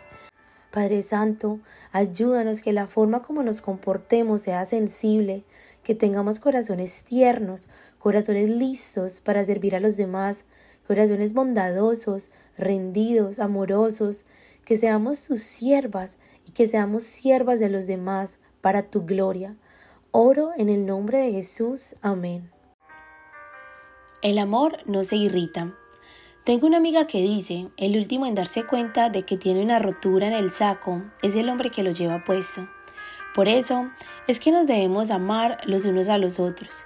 Si alguien está alejado de la verdad, la mayor evidencia de amor que podemos demostrar hacia esa persona es acercarnos para decirle, déjame ayudarte a ser restaurado. No solamente hablar acerca de esa persona, Puedes creer lo que hizo su esposo, puedes creer la forma en que trata a sus hijos, puedes creer que fulana de tal hizo esto. No vayas a otra persona. Eso no es muy amoroso de tu parte. Esa es la forma egoísta, orgullosa y arrogante. Lo que demuestra amor es ir directamente a la persona para decirle, permíteme ayudarte. Cuando las cosas están marchando bien, es muy fácil mostrar amor, pero es cuando las circunstancias se ponen difíciles que ese amor es probado. ¿Cómo respondes cuando llegas a la tienda y vas a pagar en la caja y en la que se supone que estén las personas que solo tienen un máximo de 10 artículos y hay una mujer delante de ti en la fila que tiene 23 artículos en su carro? O cuando llegas al mostrador y te das cuenta de que la caja registradora de esa fila en la que estás es la más lenta de todas ¿Cómo respondes ante ese tipo de circunstancias cuando estás en medio del tráfico y te ves rodeada de personas que no saben conducir? ¿Cómo respondes? ¿Cómo respondes cuando a tu esposo se le olvida algo que le has pedido que haga por tercera vez y se le olvidó que tenías una cita con el doctor y te deja abandonada en la casa sin un vehículo? ¿Cómo respondes cuando tu hijo te hace la pregunta número 423 de la mañana? Y es la misma pregunta. ¿Cómo respondes cuando tus adolescentes no acaban de aprender que cuando dejan los platos sucios en el lavadero deben dejar correr el agua sobre ellos? Y se lo has dicho una y otra y otra vez y no entienden. ¿Cómo respondes cuando alguien que trabaja para ti o quizás uno de tus hijos no sigue las instrucciones que le diste y que pensaste que estaban tan claras? O en el trabajo cuando tu jefe te regaña por algo que tú no hiciste. Hemos estado tomando una prueba de la calidad de nuestro amor durante estas semanas y buscando en la palabra de Dios para encontrar la descripción del tipo de amor que Dios quiere que manifestemos, la forma en que Dios nos ama y la forma en que quiere que nosotros amemos a los demás. Hoy llegamos a la octava característica del amor. El amor no se irrita. En la medida en la que has ido pensando en las circunstancias a las que hicimos referencia en las preguntas anteriores, encontraste que tú pudiste haberte sentido irritada en medio de alguna de ellas. Las escrituras dicen, el amor es paciente, es bondadoso, el amor no tiene envidia. El amor no es jactancioso, no es arrogante, no se porta indecorosamente, no busca lo suyo, no se irrita. Primera de Corintios 13, versículos 4 al 5. Pablo continúa diciendo en Primera de Corintios, no toma en cuenta el mal recibido. El amor no se regocija de la injusticia, sino que se alegra con la verdad. Todo lo sufre, todo lo cree, todo lo espera, todo lo soporta. El amor nunca deja de ser. Los versículos 6 al 8. Si estás usando la nueva versión internacional, notarás que esta pequeña frase se traduce como el amor no se enoja fácilmente. Sin embargo, la palabra fácilmente no aparece en el lenguaje original. Algunos de los comentaristas dicen que la persona que escribió la traducción ha de haber sido una persona fácilmente irritable, pero el original dice que la persona no se irrita en lo absoluto, no que no se irrita fácilmente. El estar irritado significa estar incitado al enojo. La palabra original en el griego es una palabra de la cual nosotros obtenemos nuestra palabra paroxismo. Eso hace referencia a una convulsión, un ataque repentino de una emoción o acción. Esta es una persona que se ofende muy fácil, se dice que tiene la piel delgada, es sensible, es de mecha corta, se exaspera fácilmente. Llamé a una amiga anoche, quien es madre de tres hijos. dos de ellos adolescentes y uno más joven. Ella es una amiga muy querida y le dije, ¿podrías decirme qué cosas ocurren en tu hogar que te irritan? No tuvo que pensar por mucho tiempo. Esta es una mujer que ama a sus hijos.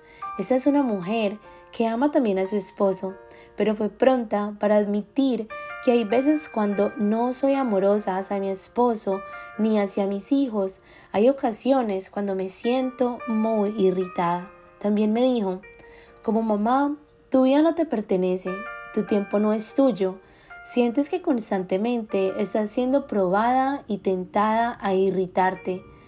Puedo estar en el teléfono y los niños están ahí tratando de hablar al mismo tiempo. ¿Por qué es que cuando estoy en el teléfono vienen y me tienen que hablar en ese preciso momento? O si no, me escriben una nota mientras estoy hablando, preguntándome si pueden comer alguna merienda mientras yo estoy tratando de llevar una conversación seria por el teléfono. O puedo jugar monopolio, o puedo hacer algo. Quizás quieren saber, ¿puedo tomarme un descanso de mi tarea? Cuando quizás solo han estado trabajando por 30 minutos. Ella comenta que esas cosas la irritan. O cuando llegas a casa después de haber hecho diligencias, estás comprando ropa para la escuela, estás en el supermercado, estás tratando de ser ahorrativa para poder llevar las necesidades de tu familia, las has estado sirviendo. Llegas a casa y hay un desorden de un cuarto a otro, toda la casa está virada al revés. Te das cuenta de que el perro ha hecho un desastre que tu hijo ha derramado químicos en la alfombra recién comprada. Había estado haciendo un experimento de ciencias. Después trató de limpiarlo e hizo un desastre más grande en la alfombra. Hubiese sido mejor si lo hubiese dejado allí. Aquí estoy tratando de servir a mi familia y vengo a casa a este tipo de situación. Este tipo de cosas me irritan, me irritan mucho. Tiene que ver con cosas que no están planeadas y que llegan de repente a nosotros. Comienzo mi día, tengo una agenda de cosas por hacer y luego todo se vuelve un desastre y me encuentro fácilmente irritada.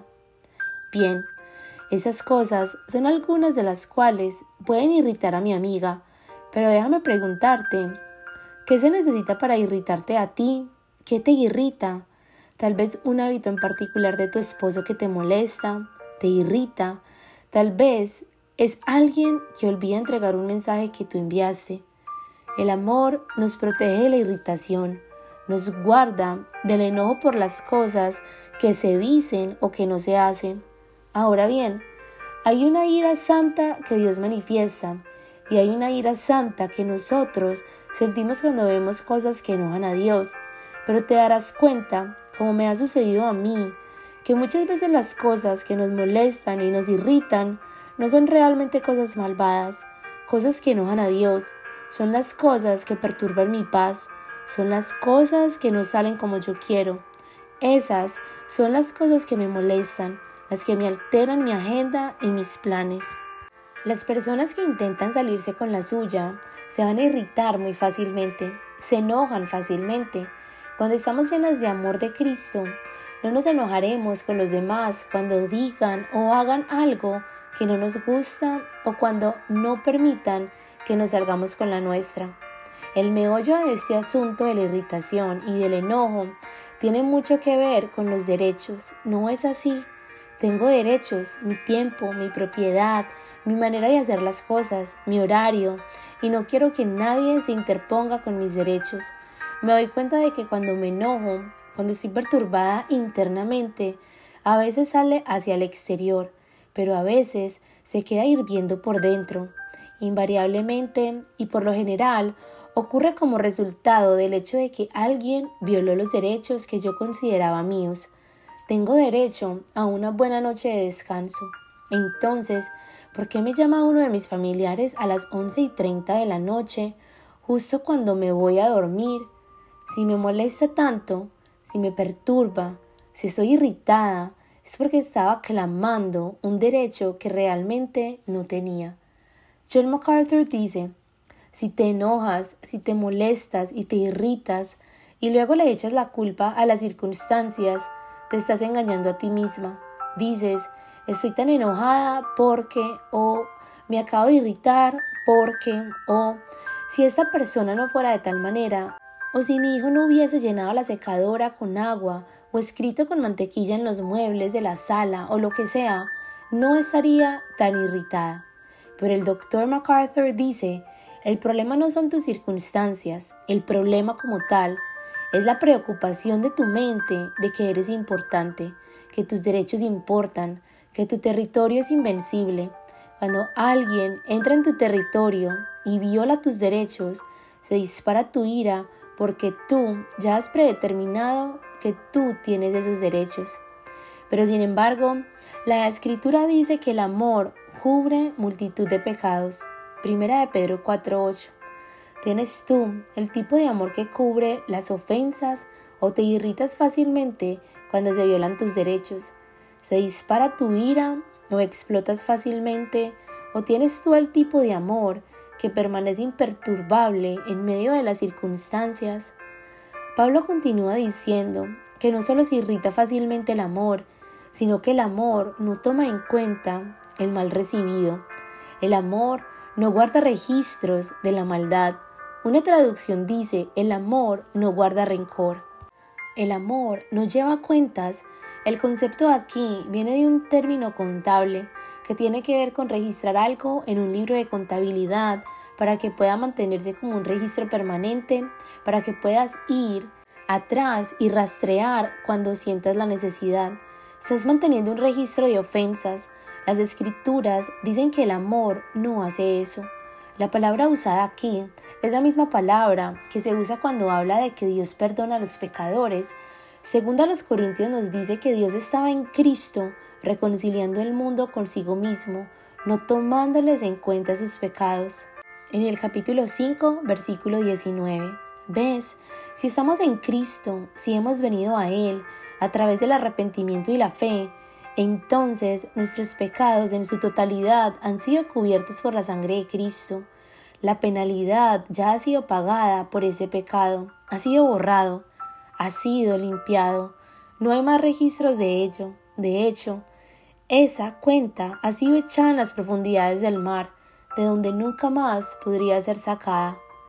¿Cuánto daño se ha hecho a los matrimonios donde uno o ambos cónyuges continúan sacando las cuentas del mar y señalando algo que fue hecho, quizás hace años atrás, alguna ofensa pasada? Han mantenido un registro de los daños cometidos en su contra. Y es que el resentimiento guarda los libros de cuentas.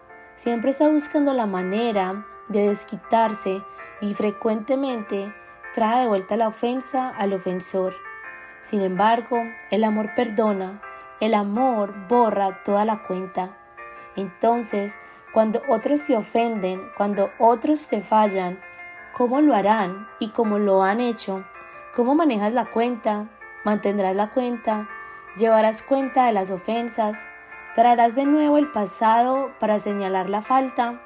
¿Lo recordarás y lo usarás en contra de tu pareja o de tu hijo o de esa amiga ¿Mantienes un registro de todas las ofensas? ¿O haces con esas ofensas lo que Dios ha hecho con tus ofensas? ¿Las dejas ir? ¿Las echas lejos? ¿Las cubres? El amor cubre multitud de pecados. El amor no busca lo suyo, no se irrita, no lleva cuenta de las ofensas sufridas. El amor no se regocija en las injusticias, pero se goza con la verdad. Pablo continúa diciendo que no solo el amor no se irrita fácilmente, sino que el amor no toma en cuenta el mal recibido. El amor no guarda registros de la maldad. Una traducción dice que el amor no guarda rencor. El amor no lleva cuentas. El concepto aquí viene de un término contable que tiene que ver con registrar algo en un libro de contabilidad para que pueda mantenerse como un registro permanente para que puedas ir atrás y rastrearlos cuando sientas la necesidad. ¿Estás manteniendo un registro de ofensas? Las escrituras dicen que el amor no hace eso. La palabra usada aquí es la misma palabra que se usa cuando habla de que Dios perdona a los pecadores. Segunda a los Corintios nos dice que Dios estaba en Cristo reconciliando el mundo consigo mismo, no tomándoles en cuenta sus pecados. ¿Ves? Si estamos en Cristo, si hemos venido a Él a través del arrepentimiento y la fe, entonces nuestros pecados en su totalidad han sido cubiertos por la sangre de Cristo. La penalidad ya ha sido pagada por ese pecado, ha sido borrado, ha sido limpiado, no hay más registros de ello. De hecho, esa cuenta ha sido echada a las profundidades del mar, de donde nunca más podría ser sacada. ¿Cuánto daño se ha hecho a los matrimonios donde uno o ambos cónyuges continúa sacando las cuentas del mar y señalando algo que fue hecho quizás hace años atrás, alguna ofensa pasada? Han mantenido un registro de los daños cometidos en su contra. Y es que el resentimiento guarda los libros de cuentas. Siempre está buscando la manera de desquitarse y frecuentemente trae de vuelta la ofensa al ofensor. Sin embargo, el amor perdona, el amor borra toda la cuenta. Entonces, cuando otros te ofenden, cuando otros se fallan, ¿cómo lo harán y cómo lo han hecho? ¿Cómo manejas la cuenta? ¿Mantendrás la cuenta? ¿Llevarás cuenta de las ofensas? ¿Traerás de nuevo el pasado para señalar la falta? ¿Lo recordarás y lo usarás en contra de tu pareja o de tu hijo o de esa amiga ¿Mantienes un registro de todas las ofensas? ¿O haces con esas ofensas lo que Dios ha hecho con tus ofensas? ¿Las dejas ir? ¿Las echas lejos? ¿Las cubres? El amor cubre multitud de pecados. El amor no busca lo suyo, no se irrita, no lleva cuentas de las ofensas sufridas. El amor no se regocija en las injusticias, pero se goza con la verdad. Vamos a ver esta característica realmente. Hay dos características aquí, que son más o menos diversas caras de una misma moneda. El amor no se regocija de la injusticia, sino que se alegra con la verdad. Pablo está diciendo, el tipo de amor de Dios no encuentra placer en el mal, no simpatiza con la maldad hecha por otros. En lugar de ello, el amor genuino se duele, se lastima cuando el pecado ejecuta su trabajo destructivo. Pienso en ese pasaje donde Dios le dijo a Samuel que debía llevar un mensaje al rey Saúl de que la corona le había sido quitada por su desobediencia. Hay un versículo en el libro de Samuel que me asombra cada vez que lo leo. Dice que Samuel lloró toda la noche cuando Dios le dijo que Saúl ya no sería rey. Primera de Samuel 15:11. Saúl había pecado. Él merecía las consecuencias de su pecado, pero Samuel tenía un corazón amoroso que sufrió por el pecado de Saúl. ¿Ves? El amor nunca se regocija con el pecado, ya sea que se trate de nuestro pecado o del pecado de otros. El amor no justifica el pecado. ¿Qué tan común es eso en nuestra cultura hoy en día? En justificar el pecado, el gloriarnos y deleitarnos y alegrarnos en el pecado. Pienso en algunos de los programas de comedia de la televisión. Todo lo que necesitas es sintonizar uno de esos programas y en un solo minuto verás que las personas se ríen de la maldad. Escuchamos acerca del fracaso moral de algunos de nuestros líderes o incluso de algún líder cristiano respetado. Tal vez nos sorprendemos, pero muy dentro de nosotros encontramos esos detalles muy entretenidos o quizás nos sentimos muy santas y justas por no haber hecho esas cosas nosotras, en lugar de estar dolidas sobre ese pecado. Tal vez los celos nos mueven a gozarnos si alguien tropieza y cae. El chisme también cae dentro de esa categoría. El escuchar y decir cosas acerca de otra persona, aun sean verdad, que no son edificantes. Y creo que esa es una de las formas más comunes de regocijarse con la maldad. Alguien ha llamado el chisme un vicio que se disfruta de manera indirecta. Quizás estamos entrando en el pecado de otra persona y hacemos alarde de sus pecados y de sus debilidades. Y hay otra forma en la que a veces nos regocijamos con la iniquidad y lo hacemos al hacer chistes o tomar a la ligera el pecado. Tú y yo nunca deberíamos tomar a la ligera algo que es pecaminoso. Nunca debemos tomar a la ligera una situación donde tu esposo es menospreciado, donde se habla de forma irrespetuosa sobre tu jefe, y donde tú le estás contando a otras personas acerca de esto y ahora se burlan. Deberían haber escuchado lo que les dije. No deberíamos estar burlándonos de estas cosas. El reírnos acerca de haber perdido los estribos o de haber dejado a un cónyuge, el reírnos sobre la glotonería o sobre el gasto excesivo, sobre el divorcio, la inmoralidad o la lujuria, los corintios eran arrogantes en lugar de sufrir y de lamentarse de su pecado, en lugar de dolerse por los hombres entre ellos que habían estado involucrados en relaciones incestuosas. Si tú y yo amamos a Dios, lo que le ofende a Él nos debería ofender a nosotras. Lo que lo hace sufrir a Él nos debería hacer sufrir a nosotras. Amas la justicia y odias la maldad.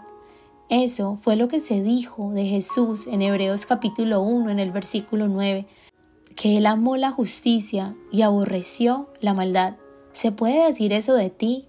¿Te lamentas cuando pecas o cuando otro creyente peca? ¿Te ríes cuando el pecado o las malas actitudes, palabras o acciones son presentadas de manera humorística o te sientes dolida al ver esto? simpatizas con otros en su maldad o en su forma equivocada de pensar acerca de Dios y de sus caminos. El amor no se deleita en la maldad, no se regocija en la iniquidad. Este es el otro lado de la moneda. El amor se regocija en la verdad. ¿Qué significa eso? Yo creo que hay varias formas en las que esto puede vivirse de manera práctica en nuestras vidas.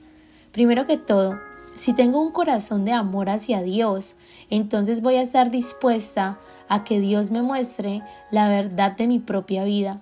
Me regocijaré en la verdad. Las escrituras dicen que Dios quiere la verdad en lo más profundo de mi persona. Tú dirás, si Dios quiere mostrarme mis errores, está bien, pero es aquí donde nos ponemos a la defensiva, cuando Dios usa a alguien más para mostrarnos nuestros errores hemos estado tomando esta pequeña prueba de amor, podría sugerirte algo que requiere mucho coraje. Si tú estás segura de tu puntuación en algunas de estas cualidades, quizás quisieras preguntarle a tu esposo o a tus hijos, ¿soy yo una mujer amorosa? ¿Soy paciente? ¿Soy tierna? ¿Tengo estas características? Si amas la justicia, si te regocijas en la verdad, estarás dispuesta a recibir la evaluación y la corrección. Cuando nos regocijamos en la verdad, esto también significa que no podemos tolerar la mala doctrina. La percepción del mundo es que la forma amorosa de ser es ser tolerantes con todas las religiones. Déjame decirte eso. Si el cristianismo es la verdad, y lo es, entonces el ser tolerantes de toda otra religión es de hecho uno de los mayores actos de desamor, porque si Jesucristo es el único camino a Dios, entonces es un acto de desamor y de odio hacia los demás el dejarlos continuar en sus propios caminos hacia Dios, separados de Jesucristo. Lo más amoroso que podemos hacer por ellos es señalar a las personas hacia la verdad. El verdadero amor está dispuesto a hablar la verdad a aquellos que han errado, a aquellos que se han alejado del camino de la justicia eso es lo que dice Santiago capítulo 5. Hermanos míos, si alguno de entre vosotros extravía de la verdad y alguno le hace volver, sepa que el que hace volver a un pecador del error de su camino salvará su alma de muerte y cubrirá multitud de pecados. Versículos 19 y 20. ¿Qué cubre una multitud de pecados? El amor. No es fácil acercarte a alguien, a tu hermano o hermana, o alguien a quien amas para decirle con sumisión y con humildad de corazón, tal vez estoy equivocada, pero parece ser que este es un problema con el que estás batallando. Soy agobiada por ti, he estado orando por ti. Quizás no te has dado cuenta de que esta es la forma en que estás comunicando. Es difícil acercarte a alguien y mostrarle la verdad acerca de su vida es quizás tan difícil como cuando alguien viene a nosotros para decirnos la verdad acerca de nuestras vidas, pero nos necesitamos unos a otros. Tengo una amiga que dice, el último en darse cuenta de que tiene una rotura en su saco es el hombre que lo tiene puesto. Por eso es que nos debemos amar los unos a los otros. Si alguien está alejado de la verdad, la mayor muestra de amor que podemos darle es acercarnos para decirle, déjame ayudarte a ser restaurado, no solamente hablar acerca de esta persona, puedes creer lo que ella le hizo a su esposo, o puedes creer la forma en la que ella trata a sus hijos, o puedes creer que fulana de tal hizo esto. No vayas donde otra persona, eso no es muy amoroso de tu parte. Esa es la forma egoísta, orgullosa y arrogante. Lo que demuestra amor es ir directamente a la persona para decirle, permíteme ayudarte, te vas a arriesgar a que esa persona te rechace o no te comprenda o que no reciba lo que vas a decir. Pero sabes qué? Si lo haces en un espíritu de humildad, es muy posible que lo reciba. Algunas de mis mejores amigas son las personas que me han amado lo suficiente como para decirme aquí está la verdad y yo creo que tú la querrás conocer. Duele en ese momento, pero estoy tan agradecida de las personas que me han amado lo suficiente durante mi vida para decirme, yo creo que querrás estar apercibida de esto. Para ser honesta, Proverbios 27.6 dice, fieles son las heridas de un amigo. El amor se regocija en la verdad. Por eso Pablo dice, todo lo que es verdadero, todo lo digno, todo lo justo, todo lo puro, todo lo amable, todo lo honorable, si hay alguna virtud o algo que merece elogio, en esto meditad. Filipenses 4:8. Alégrate en la verdad. Ama las cosas que son buenas y puras y dignas. Ese es el tipo de amor de Dios. A la luz de lo que hemos estado compartiendo, puedo decirte que soy de mecha corta y de las que culpa las circunstancias. No sé a ti, pero hay innumerables cosas que me irritan a lo largo de la semana. Pero es precisamente en esos momentos difíciles donde mi amor y tu amor es probado. Y es una verdadera bendición ser amadas por aquellos que nos confrontan con la verdad en diferentes áreas de nuestras vidas. En esta serie hemos aprendido mucho acerca de la forma en que podemos amar mejor. Y como sucede con todos los temas de la vida, hay que conocer la opinión de un experto. ¿Sabías que Dios es el experto del tema del amor? La Biblia dice que Dios es amor, así que para aprender a amar necesitamos conocer lo que Él dice en su palabra. Entonces, ¿cómo va tu evaluación en esta prueba? ¿Te atreves a abrirle las puertas a los demás para que compartan la verdad contigo acerca de tu vida y de tus necesidades? Se necesita un corazón humilde para recibir ese tipo de corrección. Pero Proverbios dice que el hombre sabio recibe la corrección y las heridas de un amigo fiel. ¿Sabe discernir entre la doctrina verdadera y el error? ¿O piensas que en realidad no importa lo que las personas creen? Esa es su creencia y yo tengo la mía. Sí importa. El amor le interesa la verdad. ¿Estás dispuesta a hablar la verdad con esos que se han alejado de ella, aunque eso implique un rechazo? Oremos. Padre, hemos sido amadas por ti de una forma muy increíble. Gracias que tú no te irritas con nosotras como bien pudieras hacerlo, pero día tras día, momento a momento, tú eres misericordioso y perdonas. Oh Señor, constantemente pecamos contra ti pero tú no mantienes un registro de nuestros pecados. Estamos en Cristo, nuestros pecados son perdonados y te has deshecho de ese libro de cuentas, lo has echado en lo profundo del mar. Señor, llénanos con tu espíritu para que amemos en la misma forma en que hemos sido amadas y hemos sido perdonadas. Y perdónanos, Señor, por la forma en que hemos lastimado los espíritus de aquellos que debimos haber amado más, siendo prontas al irritarnos y manteniendo una cuenta en su contra. ¿Podrías por tu amor transformarnos, Señor? Eso sería como si Jesús mismo se mudara dentro de nuestros hogares, dentro de nuestros trabajos, dentro de nuestras iglesias y estuviese amando a los demás a través de nosotras. Padre, Mientras hemos venido observando esas características del amor, sabemos que realmente estamos viendo un retrato de Jesús. Él amó la justicia, Él odió la maldad.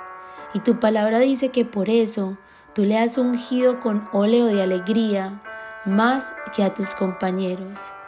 Oh Señor, queremos ese tipo de alegría, queremos ser como Él, queremos ser conocidas por amar lo que es justo, por odiar la maldad. Queremos amar lo que tú amas y odiar lo que tú odias. Ahora, Padre, ayúdanos a amar la verdad, que podamos regocijarnos en ella, que nunca te causemos tristeza o que nos regocijemos en la iniquidad. Oro en el nombre de Jesús. Amén.